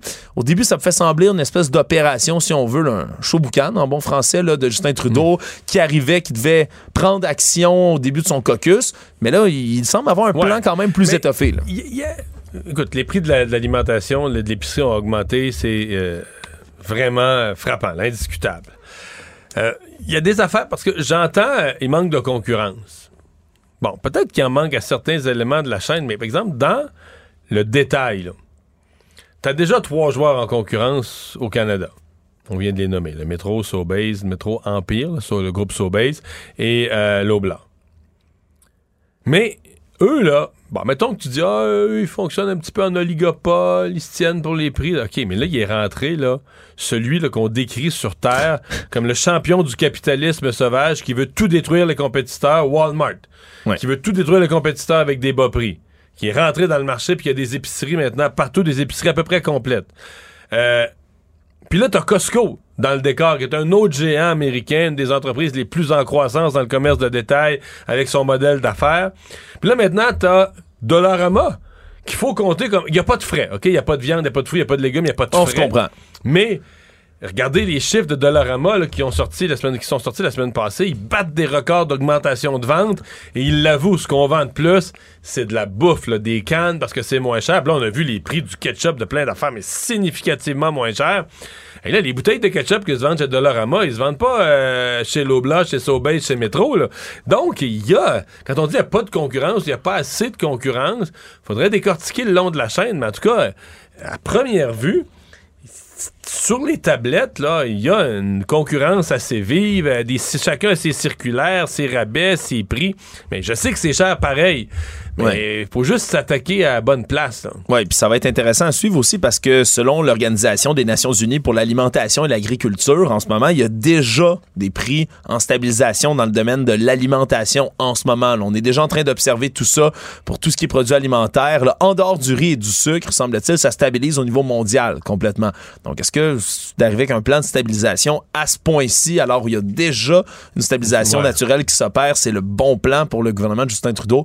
Mais ça va être à suivre, mais clairement que de rencontrer tout le monde dans l'industrie, ça peut ne Mais pas faire de mal. que politiquement, ça peut pas être mauvais. pour- le- Pour le gouvernement, ça peut pas être mauvais là, de dire qu'il s'in- juste le fait qu'il s'intéresse au prix de l'épicerie. Puis juste les faire défiler puis venir comme ça, Mario. là. parce Oui, que oui. le public, Ça fait là, veut, pas. monde. Ouais, c'est ça. On regarde euh, les gens ont de la misère à aller s'acheter des, des chips, des toasts à l'épicerie. Puis là, tu regardes, qu'est-ce qui se passe? Les Alors, géants, les richissimes hommes d'affaires qui débarquent la main basse devant un journaliste à Ottawa, convoqués. Venez-vous-en, on va parler de prix.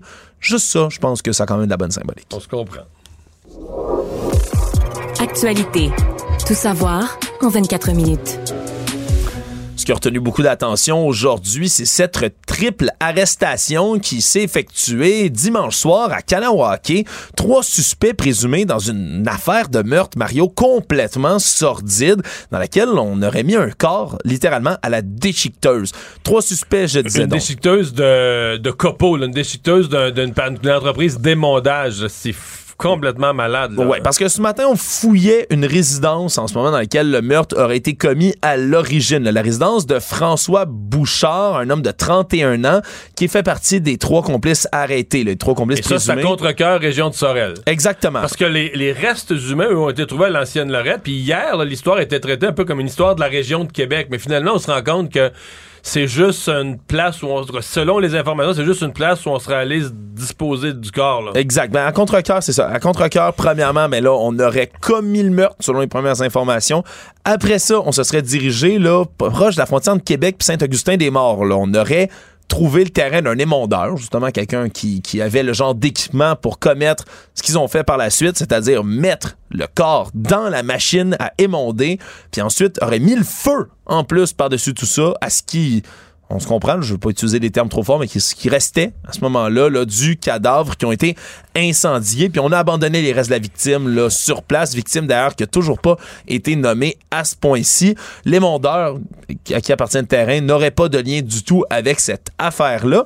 Mais là, ce qu'on apprend, c'est que c'est un meurtre qui pourrait être lié au crime organisé, entre autres. Là, et on apprend qu'un des trois suspects, celui justement où la résidence a été fouillée, le François Bouchard, 31 ans, fait partie de ces trois co-accusés pour l'instant et aurait, lui, des liens avec un gang de rue entre autres. C'est ce qu'on a appris dans les dernières heures.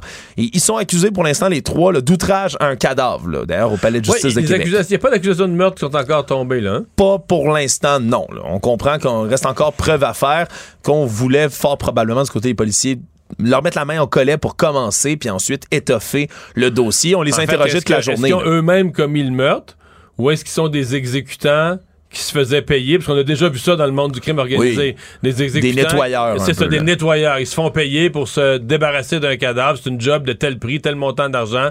Tu nous débarrasses, arrange-toi, tu nous débarrasses du cadavre. Voilà, donc, puis on, on se comprend, le genre de modus operandi, c'est ce qui pousse beaucoup d'experts à affirmer que ce serait lié au crime organisé, outre les liens, bien évidemment, de M. Bouchard avec un, un gang de rue, les liens présumés. On se comprend que c'est pas, c'est pas tous Mais les jours que quelqu'un pense à euh, ça. là. Si leur but, c'était de... de, de, de- justement, ils ont mis le paquet pour mêler la police, faire disparaître les traces.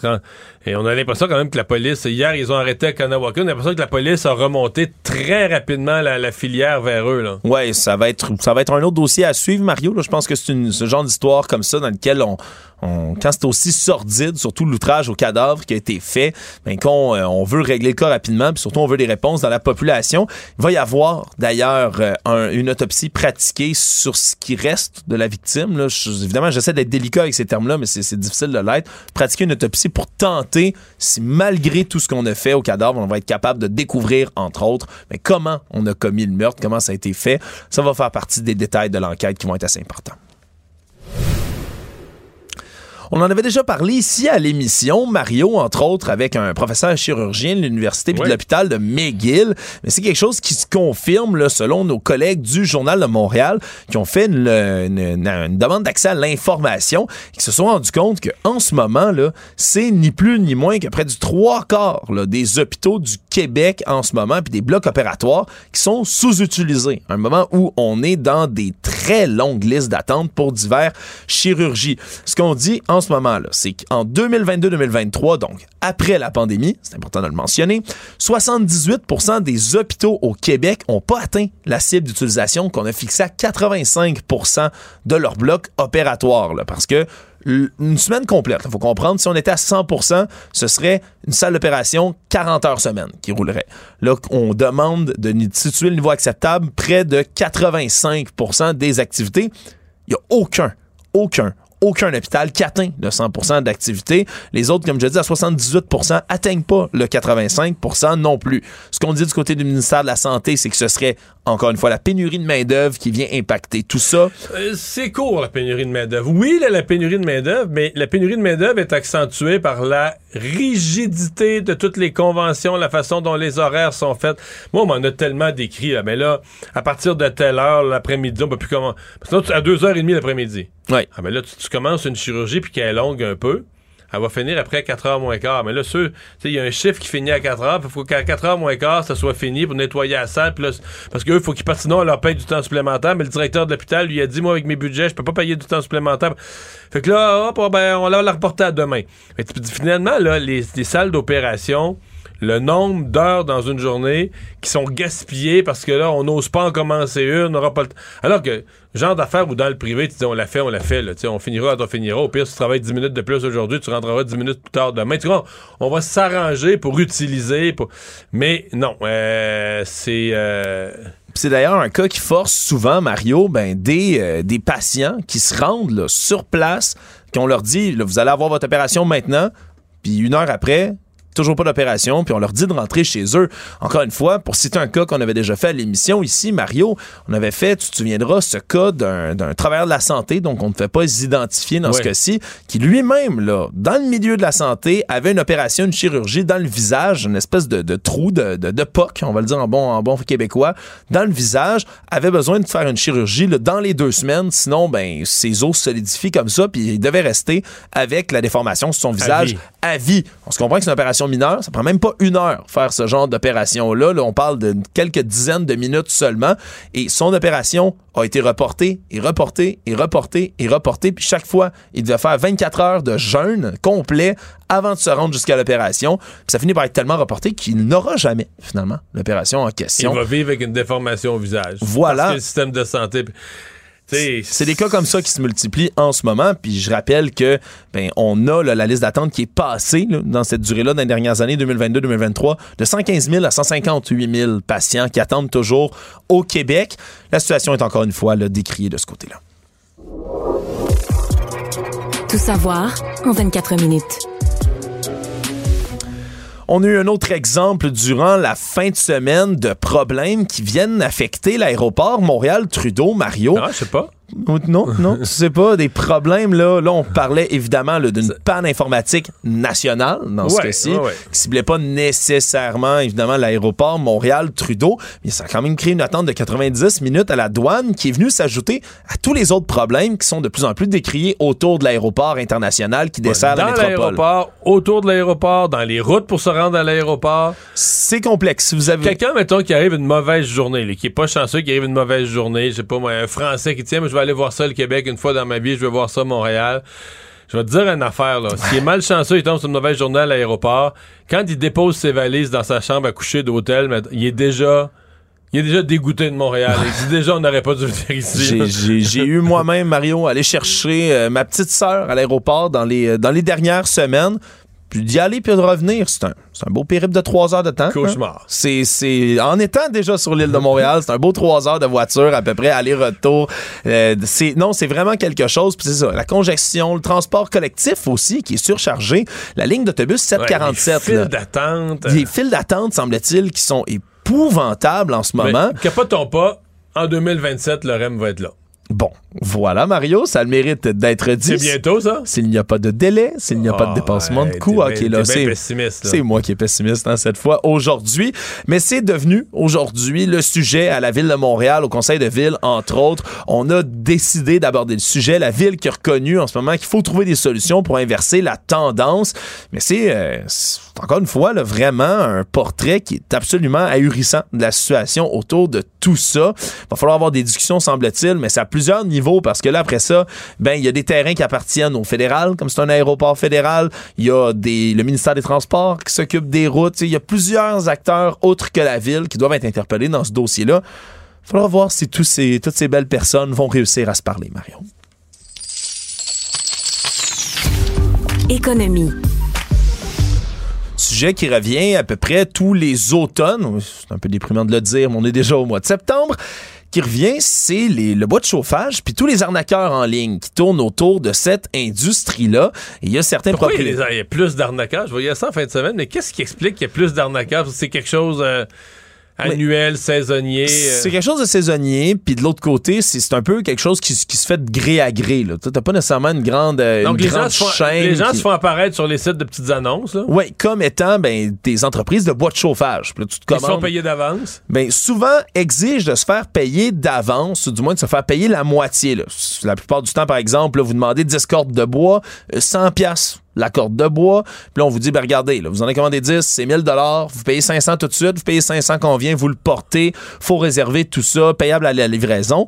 Puis quand les gens, évidemment, payent le 500 dollars, après ça, vous verrez jamais les cordes de bois de toute votre sainte vie. Puis vous retrouverez plus l'entreprise, il n'y a plus rien qui existe, tout disparaît. là. La plupart de ces entreprises-là ben, œuvrent sur Facebook, sur les réseaux sociaux, puis utilisent même les images de d'autres entreprises de bois de chauffage, souvent, pour être capables d'opérer de là, ce côté-là. si tu veux trouver une corde de bois sur le web, euh, c'est pas trop compliqué. Là. Non, c'est ça. Une photo de corde de bois. Là. Ouais, voilà. Puis c'est, c'est ce qui est assez dommage pour l'industrie, entre autres, du bois de chauffage, Mario, qui, eux, tiennent non seulement ben, à dénoncer la situation, puis à dire, ben, c'est parce que le problème, c'est que 100 dollars pour, la- pour une corde de bois comme ça, c'est plus qu'une aubaine. C'est pas un prix habituellement qui, qui- que vous devez payer pour tout ça. Eux disent que cette année, c'est autour de 125 dollars, puis que même là, avec tout ce qui s'est passé, on a Donc, quand perdu. c'est très en bas du prix du marché, c'est suspect. Oui, exact. C'est le genre d'affaire sur laquelle il faut être suspect, mais ça vient, entre autres, mais enlever de la, de la, de la, de la- des, des affaires à ces entreprises-là. Imagine, c'est toi, tu tu t'exiges 125 puis ouais, mais on en a vu plein, nous, à 100 sur le web.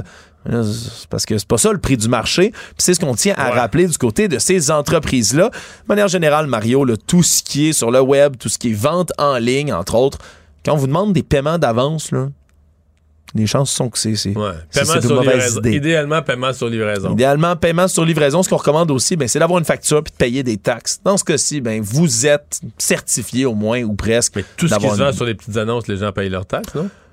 Ouais, ouais, ouais, ouais, Mario. Je sais pas. Le monde. Nouvelle qui a pris le monde complètement par surprise aujourd'hui, Mario. On a euh, fait une demande au grand public du côté de l'armée américaine pour retrouver un jet F-35. Tu sais, les avions de combat réputés comme étant les plus forts du monde, ça vaut à peu près 80 millions minimum la pièce. Mais on en a perdu un du côté de l'armée américaine. Histoire ahurissante qui commence dimanche. Il y a eu un pépin. On refuse de le décrire alors qu'un avion était en train de survoler ben, les États-Unis, était tout près là, de Charleston et a tout simplement, en Caroline du Sud, ça, décidé de s'éjecter en raison du problème. L'autre problème, c'est que le F-35, lui, est en pilotage automatique, ce qui fait qu'il a continué à avancer puis à voler dans les airs sans qu'on puisse savoir du tout où il se trouve. Puis après ça, le deuxième problème, semble-t-il que la balise pour détecter l'appareil n'était pas activée à l'intérieur parce que c'était seulement un entraînement et donc que l'avion a continué d'avancer comme ça sur le pilote automatique dans les airs et va continuer jusqu'à ce que son carburant cesse, Mario, jusqu'à ce qu'il en ait plus. Et le pire dans tout ça, mais comme c'est des avions qui sont réputés furtifs et qui ont des technologies furtives, puis on n'est pas capable de le retrouver Par du côté de radar. l'armée. Ils On rentrent est- pas ces radars. ils rentrent pas sur les radars du tout. Alors, ben, dans un événement qui s'en vient complètement embarrassant pour l'armée américaine, mais on n'est pas capable de retrouver l'avion. On demande au public de venir aider. Mais là, il, s'est écrasé quelque part à cette heure-ci. Là. Ah, tu devrais, Mario. Il Au bout de son essence, là, au Mais bout de son- où? Se serait-il écrasé? Mais la question demeure, puis les recherches se poursuivent pour tenter de retrouver le fameux F-35. Mais ça veut dire qu'il aurait aussi pu tomber sur un quartier résidentiel? Parce que à ce moment-là, euh, trop de monde saurait où il est tombé? Ben là, euh, peut-être. Peut-être, Mario, honnêtement, toutes les spéculations sont dans les airs, puis évidemment, l'armée puis l'armée de l'air américaine sont, bien évidemment, avares complètement de détails, refusent de donner plus d'informations par rapport Mais à tout bizarre, ça. tout ça, quand même. C'est une histoire complètement, complètement bizarre, Mario, puis qui, qui démontre encore une fois que même, même, même dans les milieux comme l'armée où tout est ultra secret puis tout est ultra surveillé, ben on peut avoir des ennuis comme ceux-là. Puis ça faisait rappeler, Mario, je suis allé faire une petite euh, revue historique aujourd'hui. Au moins 32 reprises depuis la guerre froide, on a égaré pendant un certain moment des bombes atomiques puis des bombes nucléaires du côté des États-Unis et de leurs alliés. Et à ce jour, il y a trois bombes atomiques qu'on n'a jamais récupérées qui sont dans le fond de l'eau, deux dans l'océan, une dans un lac, semble-t-il, trois bombes atomiques. Impossible d'aller les récupérer. Comme quoi, euh, on peut perdre un jet, on peut perdre une bombe atomique. Si vous perdez vos clés, sentez-vous pas trop mal. Résumer l'actualité en 24 minutes, c'est mission accomplie. Tout savoir en 24 minutes. Un nouvel épisode chaque jour en semaine. Partagez et réécoutez sur toutes les plateformes audio. Disponible aussi en audiovisuel sur l'application Cube et le site cube.ca. Une production Cube Radio. Mario Dumont. Probablement capable de vous battre à n'importe quel jeu de société tout en débattant des enjeux de société. Émotionnel ou rationnel? En accord ou à l'opposé. Par ici, les brasseurs d'opinion et de vision. Les rencontres de l'air. Bonjour Marie. Salut Mario. Alors, euh, les euh, syndicats, le Front commun, je devrais dire, des syndicats qui négocient au nom de l'ensemble des employés du secteur public. Comme deux, deux nouvelles aujourd'hui. D'abord, ils lancent leur grande tournée, quatre semaines de consultation. Et euh, ce matin, je parlais avec un de leurs porte-parole qui disait à la fin de chaque assemblée, il y a un vote secret qui va être pris, à savoir est-ce que les membres sont prêts à partir en grève générale illimitée? Et en parallèle de ça, ils ont publié un sondage somme qu'ils ont commandé sur est-ce que le public est sensible ou pas à leur demande. Ouais, je vais commencer par le sondage parce que je trouve que c'est ce qui mettait un peu la table aujourd'hui où là il y a une majorité vraiment vraiment conséquente de Québécois qui euh, les appuient dans à peu près euh, bon tout ce qu'ils ont évalué. Je vais, je l'appeler comme ça parce qu'ils ont dit est-ce que vous êtes d'accord pour euh, pour que bon ces travailleurs là gagnent plus d'argent, qu'il y ait des augmentations qui soient données pour compenser l'augmentation du coût de la vie? Donc tu sais, c'est sûr que les syndicats, ils entament cette phase de négociation-là avec un rapport de force qui est vraiment impressionnant, je trouve. Le petit bémol que je mets là-dedans, la petite question que je me pose, en fait, c'est que je regardais, tu sais, le sondage qui a été fait à la fin du mois de juillet. Euh, ça y enlève pas sa légitimité, mais c'est comme dans un autre contexte. Puis ce que, ce, que- ce que je me demande, tu sais, vendredi dernier, on en discutait, toi et moi, on discutait de, de, de la, de la Sûreté du Québec qui a refusé son entente avec 21 Ouais. d'augmentation. Euh, bon, tu sais, j'en ai parlé à droite, à gauche à du monde en disant, bon, vous, vous en pensez quoi? C'est-tu légitime, c'est pas légitime? Puis le commentaire général qui revient, c'est plutôt, euh, ouais, ils poussent peut-être un petit peu la note. Tu sais, peut-être qu'ils exagèrent. 21% tout le monde rêverait d'avoir ça comme euh, que ton patron rentre dans ton bureau en disant, écoute, pour les cinq prochaines années, je te donne une augmentation de 21 Tu sais, tout le monde a subi l'inflation, l'augmentation du coût de la vie. Donc, je me, je me, je me pose la question si ce sondage-là été refait dans le contexte. Si les syndicats poussent la note un petit peu trop loin, s'ils sont un peu trop gourmands, s'ils ont le couteau un peu trop entre les dents, est-ce que cet appui-là va se maintenir? Euh, ça, c'est la première chose. Puis là, comme tu dis, ils vont chercher des mandats de grève. S'ils décident vraiment de faire des grèves illimitées, bon, tu sais, ça, c'est comme dans toute négociation. là. Public est peut-être là au début, mais à un moment donné, grève illimitée, des écoles fermées, tu sais, je veux dire, Non, sur ouais, ouais. Grève générale illimitée, c'est la grosse vie. affaire. là. On n'a pas vu ça au Québec depuis des décennies. Là. Non, non, non, c'est ça. Puis là, je veux dire, euh, tout le monde est un peu à bout. Là. Tu sais, on n'arrête pas de se dire en période euh, post-pandémique, là, on le voit, les gens sont plus agressifs, ils ont la mèche plus courte, euh, les gens sont plus impatients sur les routes, euh, le, le, le- tu sais, hypothèque, taux hypothécaire, inflation, coût de la vie, tu sais, tout est un peu difficile, santé mentale en jeu. Elle rajoute une couche de grève illimitée qui vient perturber le quotidien de tout le monde. là. Tout le monde va être Ah touché ouais. par ça ou à peu près. Euh, le vent peut virer bien, bien, bien, bien vite sur l'appui qui va être donné aux Mais, syndicats. mais tu sais, sur l'appui, Marie, euh, écoute, le sondage, il, il est bon pour eux. En même temps, c'est eux qui ont, fait que, tu sais, ils ont, ils ont choisi les questions, mais ça, ça démontre Oui. qu'il y a une sensibilité bien réelle du public. là. Quand on dit, exemple, est-ce qu'ils devraient être payés aussi bien que dans le privé, est-ce que les infirmières, les enseignants, il y a une sensibilité du public. là? je remets pas ça en question.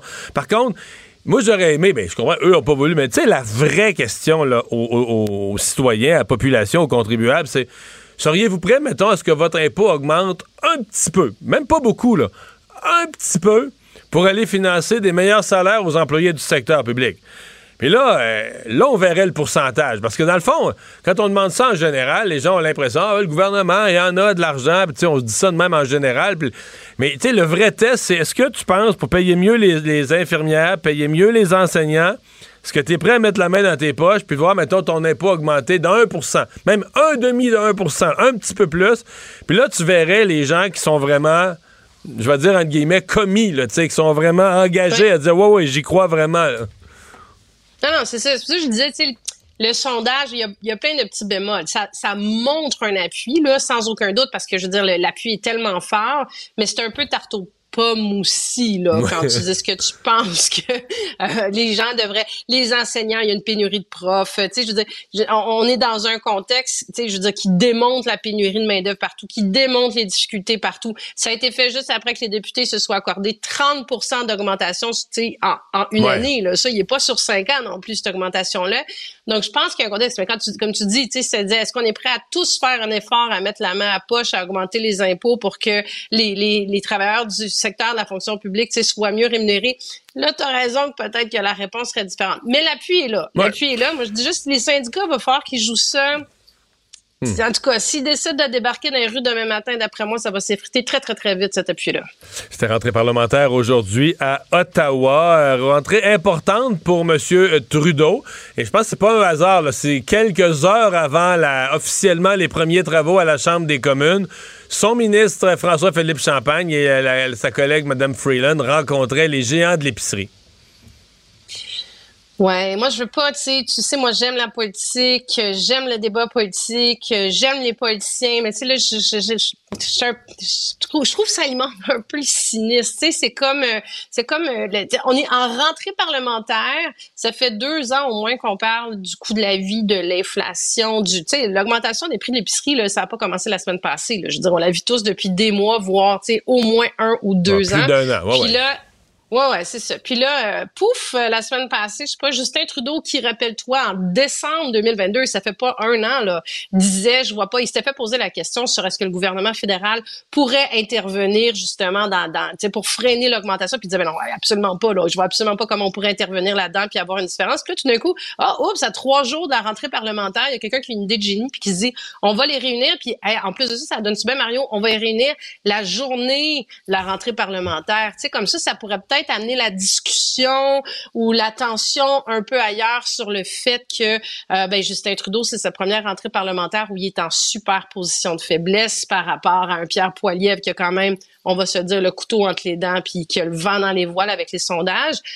Tu sais, je trouve ça bien qu'ils réunissent les, les bannières. Tu entends-moi bien, c'est un, événement unique. Euh, il manquait des joueurs. Est-ce que tu penses que ça va être moins cher à l'épicerie demain? Ben là, déjà, déjà, je veux dire, les transformateurs sont pas là, les producteurs sont pas là, euh, tu sais, le transport est pas impliqué non plus. Tu sais, les bannières, ça reste, oui, sont, je veux dire, ils ont une partie de la responsabilité, là, les, ceux qui vendent, mais tu sais, il manque quand même du monde dans la chaîne d'approvisionnement qui n'ont pas été, qui sont pas autour de la table. Est-ce que ça va faire une différence demain matin? Non, certainement pas, ni la semaine prochaine, ni la semaine d'après.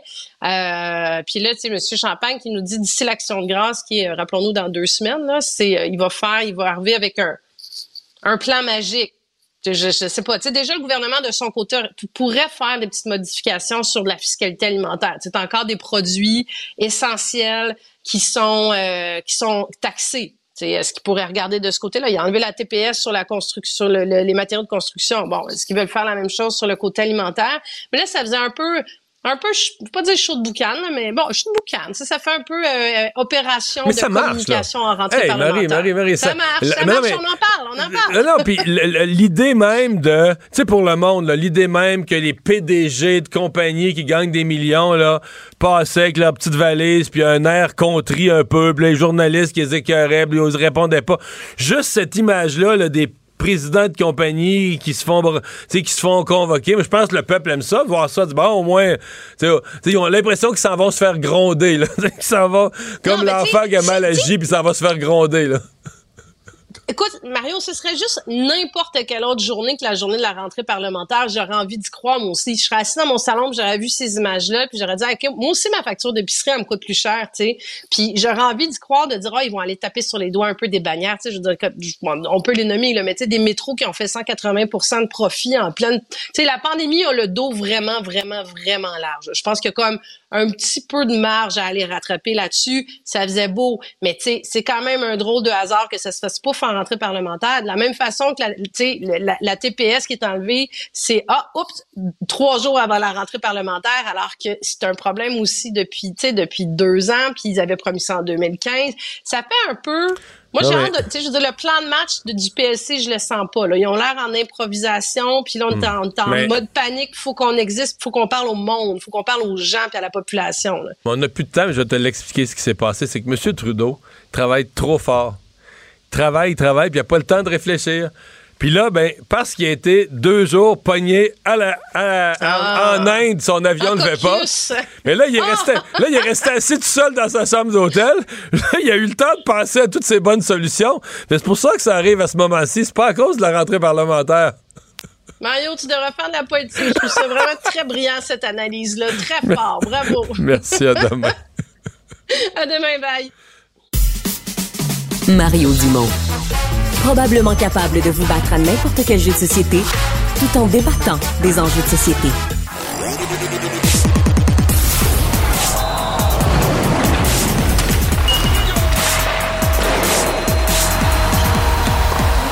Jean-François Barry, un chroniqueur pas comme les autres.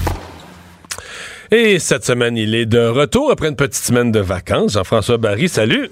Allô, Mario? Moi, je pense que c'est signe d'une coupe euh, d'ici pas longtemps. là. les, les recrues du Canadien ont gagné deux matchs contre un, deux victoires, une défaite. C'est de très, très bon augure. Je suis tellement content que tu prennes ce ton-là parce que pour une fois, je suis d'accord avec toi. Écoute, j'étais dans, dans l'Ouest canadien là, euh, pour euh, les petites vacances, puis euh, on avait un peu de réseau à gauche et à droite. Fait que, évidemment, je suivais quand même ce qui se passait avec le Canadien. Et là, quand j'ai vu l'espèce de panique parce qu'on venait de perdre contre les recrues des sabres, euh, que Mayu avait été moyen, là, j'ai fait OK, il est vraiment le temps que la saison commence, qu'il se passe de quoi à Montréal. Il y a beaucoup trop de gens qui sont euh, attitrés à la couverture du Canadien de Montréal. Ça n'a pas de bon sens. Ce tournoi-là des recrues, Mario, on peut pas l'analyser. Parce que quand on a joué contre les Sabres, les Sabres, c'était quasiment leur équipe de la Ligue américaine. Des gars qui sont habitués de jouer ensemble, des professionnels déjà, parce que les Sabres ont une pépinière de jeunes depuis des années. Alors que quand on a joué contre les Bruins, mais les Browns, ils repêchent jamais. Tu le sais, ils échangent leur choix, ils vont chercher. Il n'y a, rien dans les filiales. Et aujourd'hui, les sénateurs avaient seulement cinq joueurs repêchés. Les autres, c'est des joueurs invités. Fait que tu peux pas. Ces matchs-là, c'est juste pour les dirigeants du Canadien. Eux autres s'installent, puis ils évaluent le coup de patin, la prise de décision, la rapidité, puis tout ça. Mais, mais nous, on peut pas analyser en disant ils ont, ils ont gagné, ils ont perdu. Voyons donc, ça n'a rien, rien, rien à voir. Mais est-ce qu'on a vu des belles choses de certains des talents du Canadien? Ben, ça Les l'air. futurs talents. Ça a l'air, mais honnêtement, personne n'a regardé ces matchs-là. Il faut arrêter de se faire à croire qu'on connaît ça, puis ah oui, lui, il va être bon. On l'a pas vu, là. On se fie au, on se fie aux Mais c'est commentaires. pas beaucoup, euh, deux, trois matchs. Ils n'ont pas, pas tous joué les trois matchs. C'est un micro-échantillon. En plus, ils disaient qu'ils étaient tous nerveux pour le premier. Fait que là, ça laisse un, un vrai match, là. Exactement. Tu sais, euh, je pense que, euh, comme je le disais, l'important, c'est que les dirigeants les ont vus. Ils vont les inviter au camp, puis là, il va avoir l'équipe A, B, C. Puis là, on va commencer à avoir quelque chose. Quand tu es dans l'équipe C, je pense que tu as peu de chance de tailler une place pour cette année. Et là, on va les, euh, les mettre dans les matchs hors concours. Puis là, on va commencer à les voir contre des gars. Tu sais, aujourd'hui, à Ottawa, il n'y avait pas Tim Studley, puis il n'y avait pas Brady Ketchuk. Fait que euh, comment tu peux évaluer si le gars, moi, là, à mon œil de, de néophyte, là, moi je suis pas Jeff Gorton, là, je suis pas, capable de voir le, le- le talent comme ça à vue de nez. Mais comment tu peux évaluer ce gars-là va jouer dans la Ligue nationale ou jouera pas dans la Ligue nationale? La bonne nouvelle, c'est qu'il y a des Québécois qui ont bien fait. Joshua Roy, entre autres, qui a marqué deux fois. Tu sais, ça, on peut pas y enlever. Il, les a mis, il dedans. Euh, euh, Trudeau, apparemment, la défense, a très, très bien fait aussi. Mais tu sais, de là à dire qu'il va faire l'équipe, il y en a des défenseurs en avant de lui. Il y a Chekai, puis Harris, puis Barron, puis Goulet. Puis à un moment donné, il faut prendre notre gaz égal avec ces matchs-là.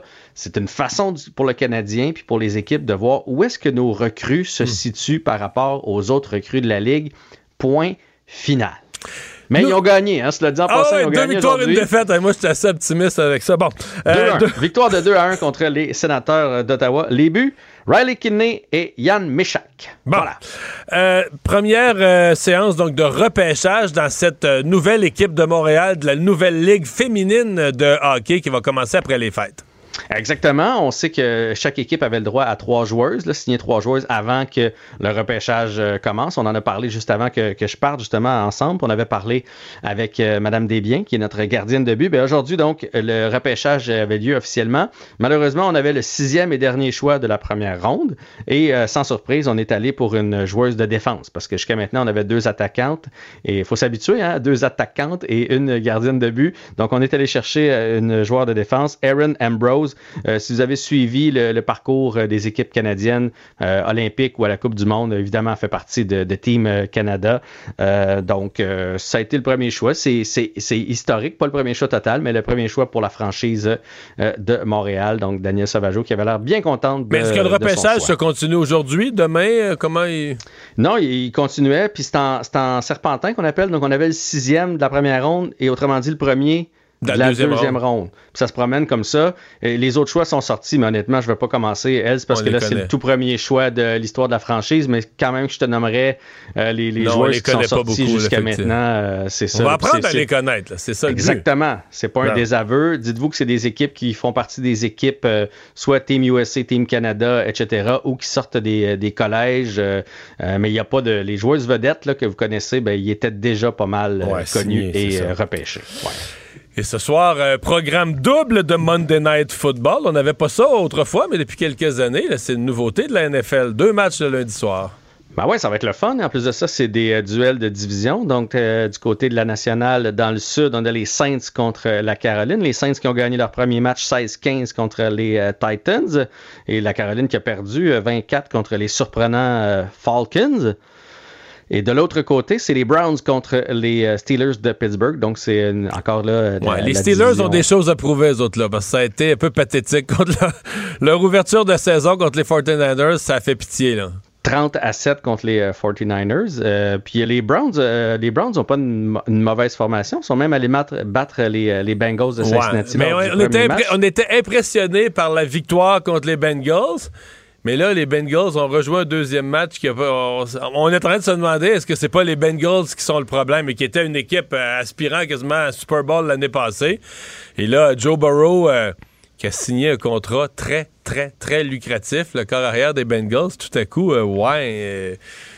mais là, la rumeur, c'est qu'il serait blessé. Il serait blessé. non, mais là, je pense qu'il est blessé hier. Il n'a pas tout joué le match. ouais, il traîne peut-être une blessure. Une blessure qui aurait aggravé, une blessure au, mollet. J'imagine que ça t'enlève un, peu de, un peu de mobilité. Mais les Bengals, Mario, là, puis tu me corrigeras, ils n'avaient pas commencé comme ça la saison dernière aussi. Euh, après, avoir battu Mahomes euh, lors de la demi-finale l'année d'avant, ils ont commencé euh, l'année passée avec une série de défaites, puis après ça, ils s'étaient replacés. Donc, reste à voir s'ils vont être capables de faire, de faire la même chose. Mais donc, c'est un, bon, un bon duel ce soir, les Browns contre les Steelers. Ça, ça demeure un classique. Ça demeure un classique, et ben, c'est ça, parce que les Steelers Steelers, euh, sont pas perçu comme une puissance, mais disons que la semaine passée, quand on sait comment les gens à Pittsburgh sont des chauds partisans, c'est sûr que d'après moi, la semaine passée, les faces étaient longues après la dégelée. Les 49ers sont puissants en même temps, donc, euh, mais on va vouloir, du côté de Pittsburgh, quand même un entraîneur d'expérience, on va vouloir euh, essayer de montrer aujourd'hui que l'ensemble de ben l'œuvre, l'attaque, la défense, on va vouloir montrer qu'on a quelque chose dans le ventre, qu'on va avoir une saison honorable. Oui, puis tu sais, dans, dans, la NFL, on peut pas comparer avec la Ligue nationale. Il n'y a pas 82 matchs. Euh, fait que partir 0-2, c'est jamais une bonne bonne nouvelle pour euh, une formation. Moi, je suis toutes les affaires de NFL, puis il y avait un sondage, je sais pas sur quel site de NFL sur Twitter, mais ils mettaient toutes les équipes qui sont au 0-2, les Patriots, puis les, les, les, Bengals. Puis quels sont ceux qui, à cette, à cette, date, à cette date-ci, pardon, ont déjà raison de paniquer, puis là, ben, les amateurs se prononcent. Hey, salut Jean-François. On s'en reparle demain. Il nage avec les mots des politiciens comme un poisson dans l'eau. Mario Dumont. Pour savoir et comprendre. Cube Radio.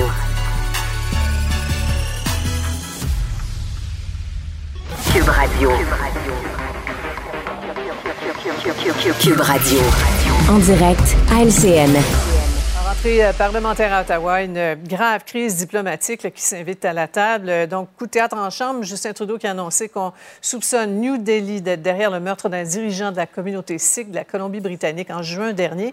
C'est là-dessus que notre joute des analystes commence en ce lundi 18 septembre. Alors, bonsoir à vous trois. Bonsoir, bonsoir.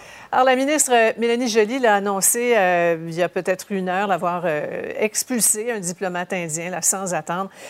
Paul, on peut imaginer qu'on a des preuves assez sérieuses, assez importantes pour aller si loin là, dans, dans, les allégations et, et, les gestes posés aussi. Non, c'est clair qu'à Ottawa, on est convaincu de l'implication du gouvernement indien, ne serait-ce que par la forme avec laquelle la nouvelle a été annoncée. Là, on voit les, les, ministres Joly et Leblanc, mais c'est le premier ministre lui-même, par le biais d'une déclaration à la Chambre des communes, après la période de questions, qui a informé euh, les Canadiens. Il avait parlé au chef de l'opposition préalablement. Euh, il, il faut comprendre aussi de ce dont il est question ici euh, risque d'avoir d'énormes conséquences. On, on, en reparlera. Mais mm-hmm. ça s'est produit le 18 juin dernier à Surrey, pas très loin de Vancouver. Donc, l'assassinat devant son temple d'un militant sikh qui était aussi citoyen canadien. Donc, si on résume les faits, le gouvernement canadien qui soupçonne, entre guillemets, le gouvernement indien, parce qu'on parle d'agents du gouvernement indien qui auraient assassiné un citoyen canadien mm. en sol canadien. Les ingrédients, c'est un peu un, un mauvais film d'espionnage, mais les ingrédients sont réunis pour une, une ouais. sérieuse crise ouais. diplomatique. Euh, Mario, il arrive de l'Inde, euh, M. Trudeau. Donc on, on comprend qu'il qu a discuté tout ça avec son homologue là-bas. Oui on comprend peut-être mieux pourquoi la rencontre a été assez froide, que M. Modi voulait pas organiser une rencontre trop, trop chaleureuse, mm -hmm. une rencontre brève dans un lieu, quasiment dans un coin de corridor. Où, on n'a pas voulu faire la, la, grosse rencontre et le gros accueil, là.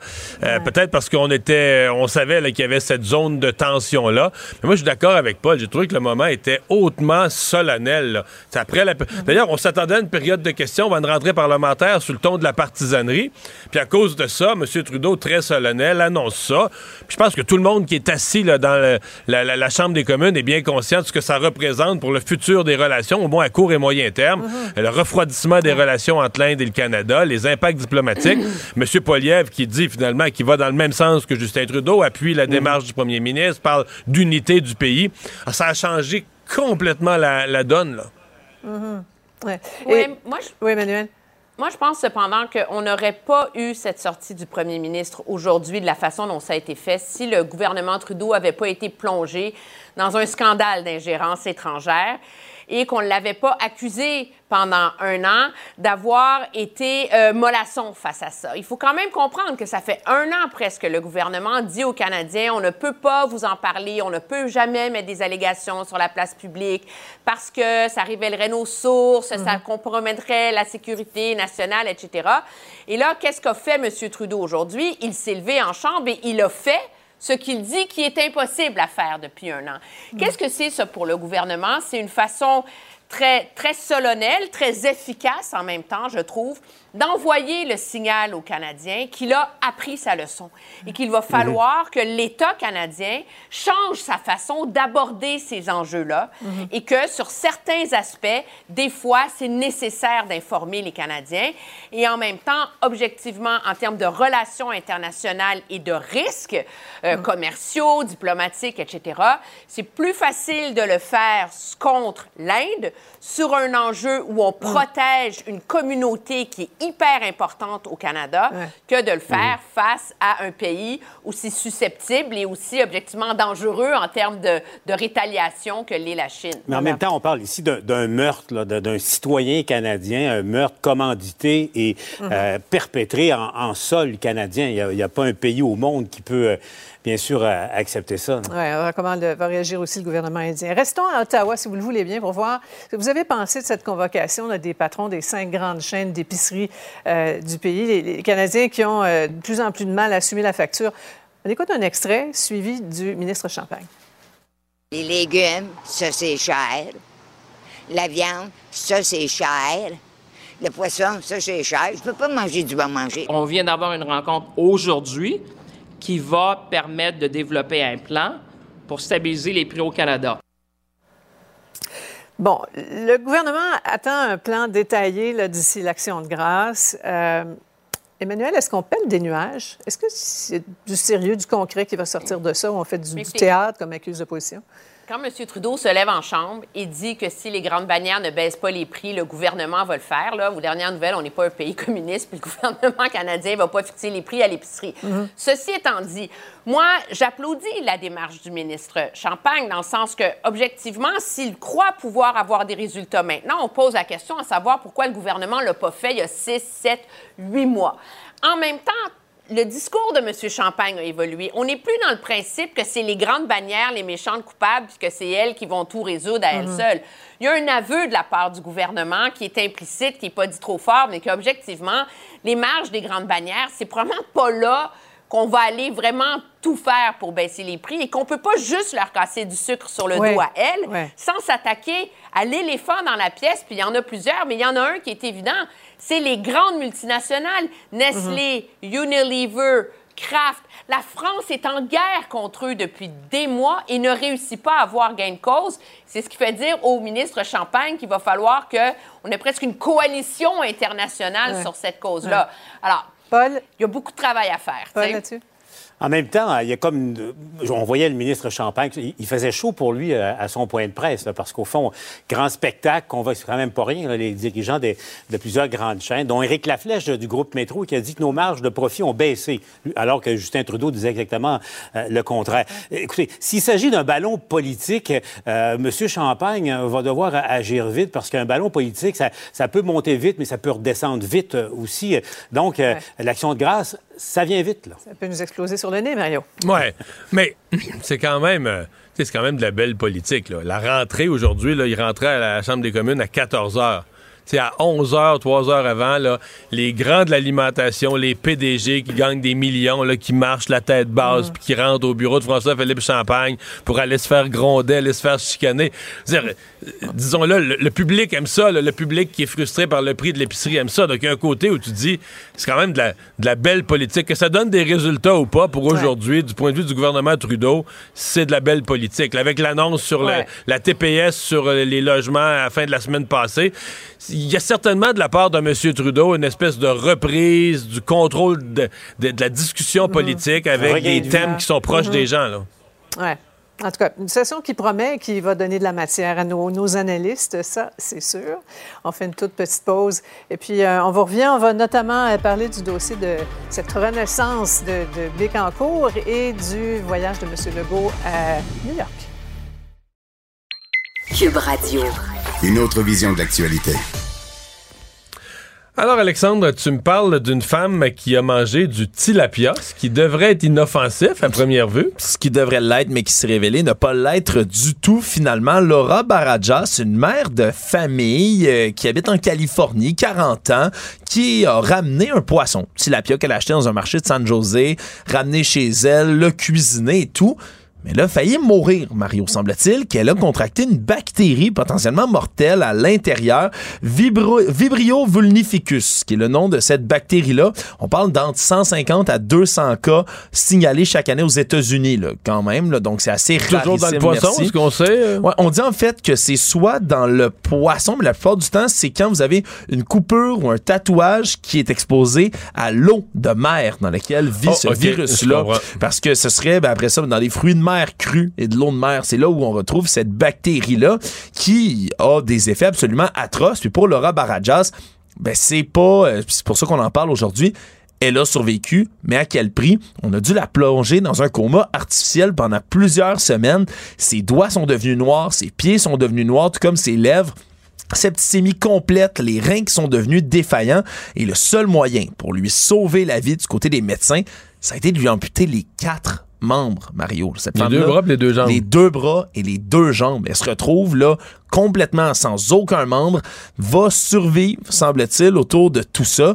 Mais vraiment, un virus qui habituellement n'est pas aussi, euh, aussi dévastateur et mortel, un cas sur cinq quand même, il faut le mentionner.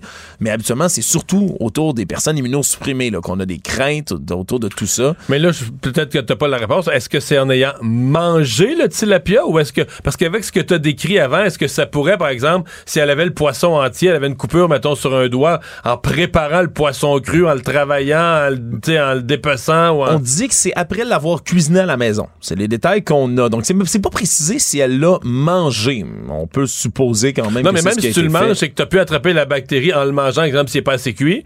Mais tu peux aussi attraper la bactérie parce que tu décris, euh, tu sais, exemple, de l'eau de mer ou des, des fruits de mer crus. Ouais. À mon avis, tu pourrais, si tu as une coupure sur une main, tu prépares le poisson, tu le travailles sans plaster ou sans. Si tu pourrais, mais c'est ce qu'on a l'expression, l'impression que c'est incroyable. Oui, parce que là, euh, les gens à la maison, là, vous, pouvez manger du tilapia sans crainte. Là, en ce moment, là, c'est pas, euh, c'est pas une bactérie qui habituellement est particulièrement dans ce poisson-là. Mais comme tu viens de le décrire, c'est ce qu'on a l'impression qui est arrivé. Là. Une coupure, un petit bobo, quelque chose. Puis avant même d'avoir eu le temps de cuire le poisson ou bien le laver, on se retrouve avec cette infection-là. Donc, vraiment, un hmm. cas absolument atroce. Quatre membres amputés comme ça, ça a fait le tour du monde, cette nouvelle aujourd'hui. Un cas extrême, mais qui donne à réfléchir. Euh, merci, Alexandre. Cube Radio. On commente l'actualité, on explique la nouvelle, on décortique l'information. Cube Radio. Cube Radio. En direct à LCN. Revient maintenant sur le reportage du collègue Alain Laforêt qui met bien en perspective la vision de la transition énergétique du gouvernement Legault. le premier ministre, d'ailleurs, qui est attendu à New York cette semaine à l'ONU pour ce sommet sur euh, l'ambition euh, climatique. Alors, euh, Paul Bécancourt, qui se prépare à un boom lié à la, filière batterie. Euh, le gouvernement Kakis commence à prendre le taureau par, par les cornes en matière environnementale. Est-ce qu'on va parler de François Legault de géant vert bientôt? oui. Euh, quel retournement, là, en 2018. Il n'y avait rien sur l'environnement dans son programme politique. Je ne sais pas si vous êtes déjà rendu à, Bécancourt. Mario, le, parc industriel qui était un désert, là, tu sais, écoute, c'est énorme ce qui avait été uh-huh. aménagé. Puis tout le monde se disait, ben, un autre éléphant blanc et, et uh-huh. tout ça. Mais, force est de constater une chose, c'est que euh, le Québec se positionne très bien en ce moment dans, dans cette nouvelle révolution euh, euh, industrielle dans le secteur de l'automobile, en tout cas au niveau de la filière batterie. Est-ce qu'on ne peut pas reprocher à ce gouvernement-là de ne pas être conséquent avec ses gestes, alliant, si on veut, des vertus environnementales qui étaient inexistantes il y a quelques années dans ce gouvernement, à, la, au développement de, l'économie actuelle et future du Québec? Mm-hmm. Cela dit, Mario, il y a des environnementalistes qui sourcillent quand ils voient M. Legault qui est sur la liste d'invités à New York, là, qui disent que Québec n'est pas un leader climatique. C'est pas tout à fait ça. C'est ridicule, ça. Ça, c'est ridicule. C'est-à-dire que moi, je comprends bien que des groupes environnementaux euh, poussent le gouvernement à en faire plus. C'est leur rôle dans la société, là, puis qui, suivent mm. tout ce qui se fait, les statistiques. Ils font leur travail. Mais quand le, Québec est un leader environnemental, ne fût-ce que parce que euh, on est les plus petits émetteurs de GES, là, des 60 juridictions, là, 50 États américains, 10 provinces canadiennes, c'est nous qui en émettons le moins. On aura beau dire, ah, ça, c'est grâce à Robert Bourassa euh, qui a développé des barrages, mais Robert Bourassa, il a fait ça parce qu'il a tenu tête, justement, aux environnementalistes. S'ils avaient écouté, on n'aurait pas ça. Donc, euh, là, on est quand même, de facto, un leader environnemental de ce point de vue-là. Est-ce qu'on fait parfait? Non. Mais y a-t-il un gouvernement sur Terre? À ce compte-là, dans les conférences, invité aucun gouvernement, il n'y a aucun qui est parfait. Donc, tu sais, quand j'entends les environnementalistes qui, qui chialent parce que l'ONU invite le gouvernement du Québec, non, non. On devrait tous être fiers de ça. Puis que les environnementalistes continuent à pousser sur notre gouvernement qui en fasse plus, c'est bien correct. Mais quand il est invité par l'ONU, on crache pas dans la soupe. Emmanuel? Oui, je suis d'accord. Puis moi, je pense que ce qui est intéressant par ailleurs de toute l'approche du gouvernement, c'est que justement parce que trouver comment marier transition énergétique et mhm. développement économique, il est en train d'en faire une vraie politique industrielle qui va être dont le Québec va bénéficier, mais pour des années, mhm. au-delà de la lutte contre les changements climatiques, parce que c'est toute la productivité, c'est tout le secteur manufacturier qui va être réinventé. Puis, ce qui est encore plus intéressant là-dedans, si on l'entend dans le reportage d'Alain, quand il dit à Bécancourt, par exemple, on va mettre en place des centres de formation parce que c'est ça aussi tout le défi, c'est de transformer la main-d'œuvre québécoise pour qu'elle soit à la hauteur de ces défis, de ces nouvelles technologies mhm. et donc de réussir à marier tout ça. Mhm. Mhm. Je pense que c'est ça le pari du gouvernement et c'est ça qui lui donne beaucoup de Tous les fils attachés, Paul. Oui, mais à, contrario, on, peut, se poser la question et si le gouvernement euh, du Québec ne faisait rien, laissait passer euh, cette, cette nouvelle évolution et, et que comme euh, historiquement ça a toujours été le cas, les, usines s'installent en Ontario ou dans le nord-est des, États-Unis. Donc, euh, le Québec profite de ces avantages objectifs en ce moment. Et aussi, l'autre grand facteur, et je parlais de ce gouvernement qui, est conséquent, euh, on comprend bien aussi que les, investisseurs, même américains, veulent pouvoir affirmer que leurs leur biens, leurs produits ont été produits avec de l'énergie propre. Ça. Alors donc, ça, ça devient la, carte maîtresse du, euh, du Québec euh, en ce moment. Voilà. Euh, un mot sur les négociations du secteur public avant de se, quitter. Les votes de grève qui commencent cette semaine, plusieurs assemblées de prévues en santé, en éducation. On, sent, Mario, que la pression monte des deux côtés. Oui, absolument, absolument. Et euh, bon, les syndiqués du secteur public, sondage en main qui démontrent quand même que leur euh, Mhm. euh, la population est sensible à leur cause, pas nécessairement acquise à n'importe quelle demande, mais en tout cas au moins sensible, à, qui ont des revendications légitimes. Le partent en tournée. Écoutez, c'est un mois, là, ils vont faire des assemblées à travers le Québec. À la fin de chaque assemblée, un vote secret va être pris et on va demander aux membres est-ce qu'ils sont prêts pour la grève générale illimitée au besoin? Ils répètent sans cesse qu'ils n'ont pas vraiment le goût de la grève générale illimitée, mais que cette fois-ci, euh, s'il fallait, ils seraient prêts à y aller. Par contre, là, dans, ils n'ont pas, fait le sondage à savoir si les Québécois seraient d'accord de fermer toutes les écoles et fermer tous les services publics. Là. Ouais. ouais. Et- et- Payer plus d'impôts pour les, les- les payer davantage, eux? Ah, ça non plus, ils n'ont pas de- sondé. De, l'appui de... Vous êtes étonné de l'appui du, du public au syndicat dans ce sondage-là?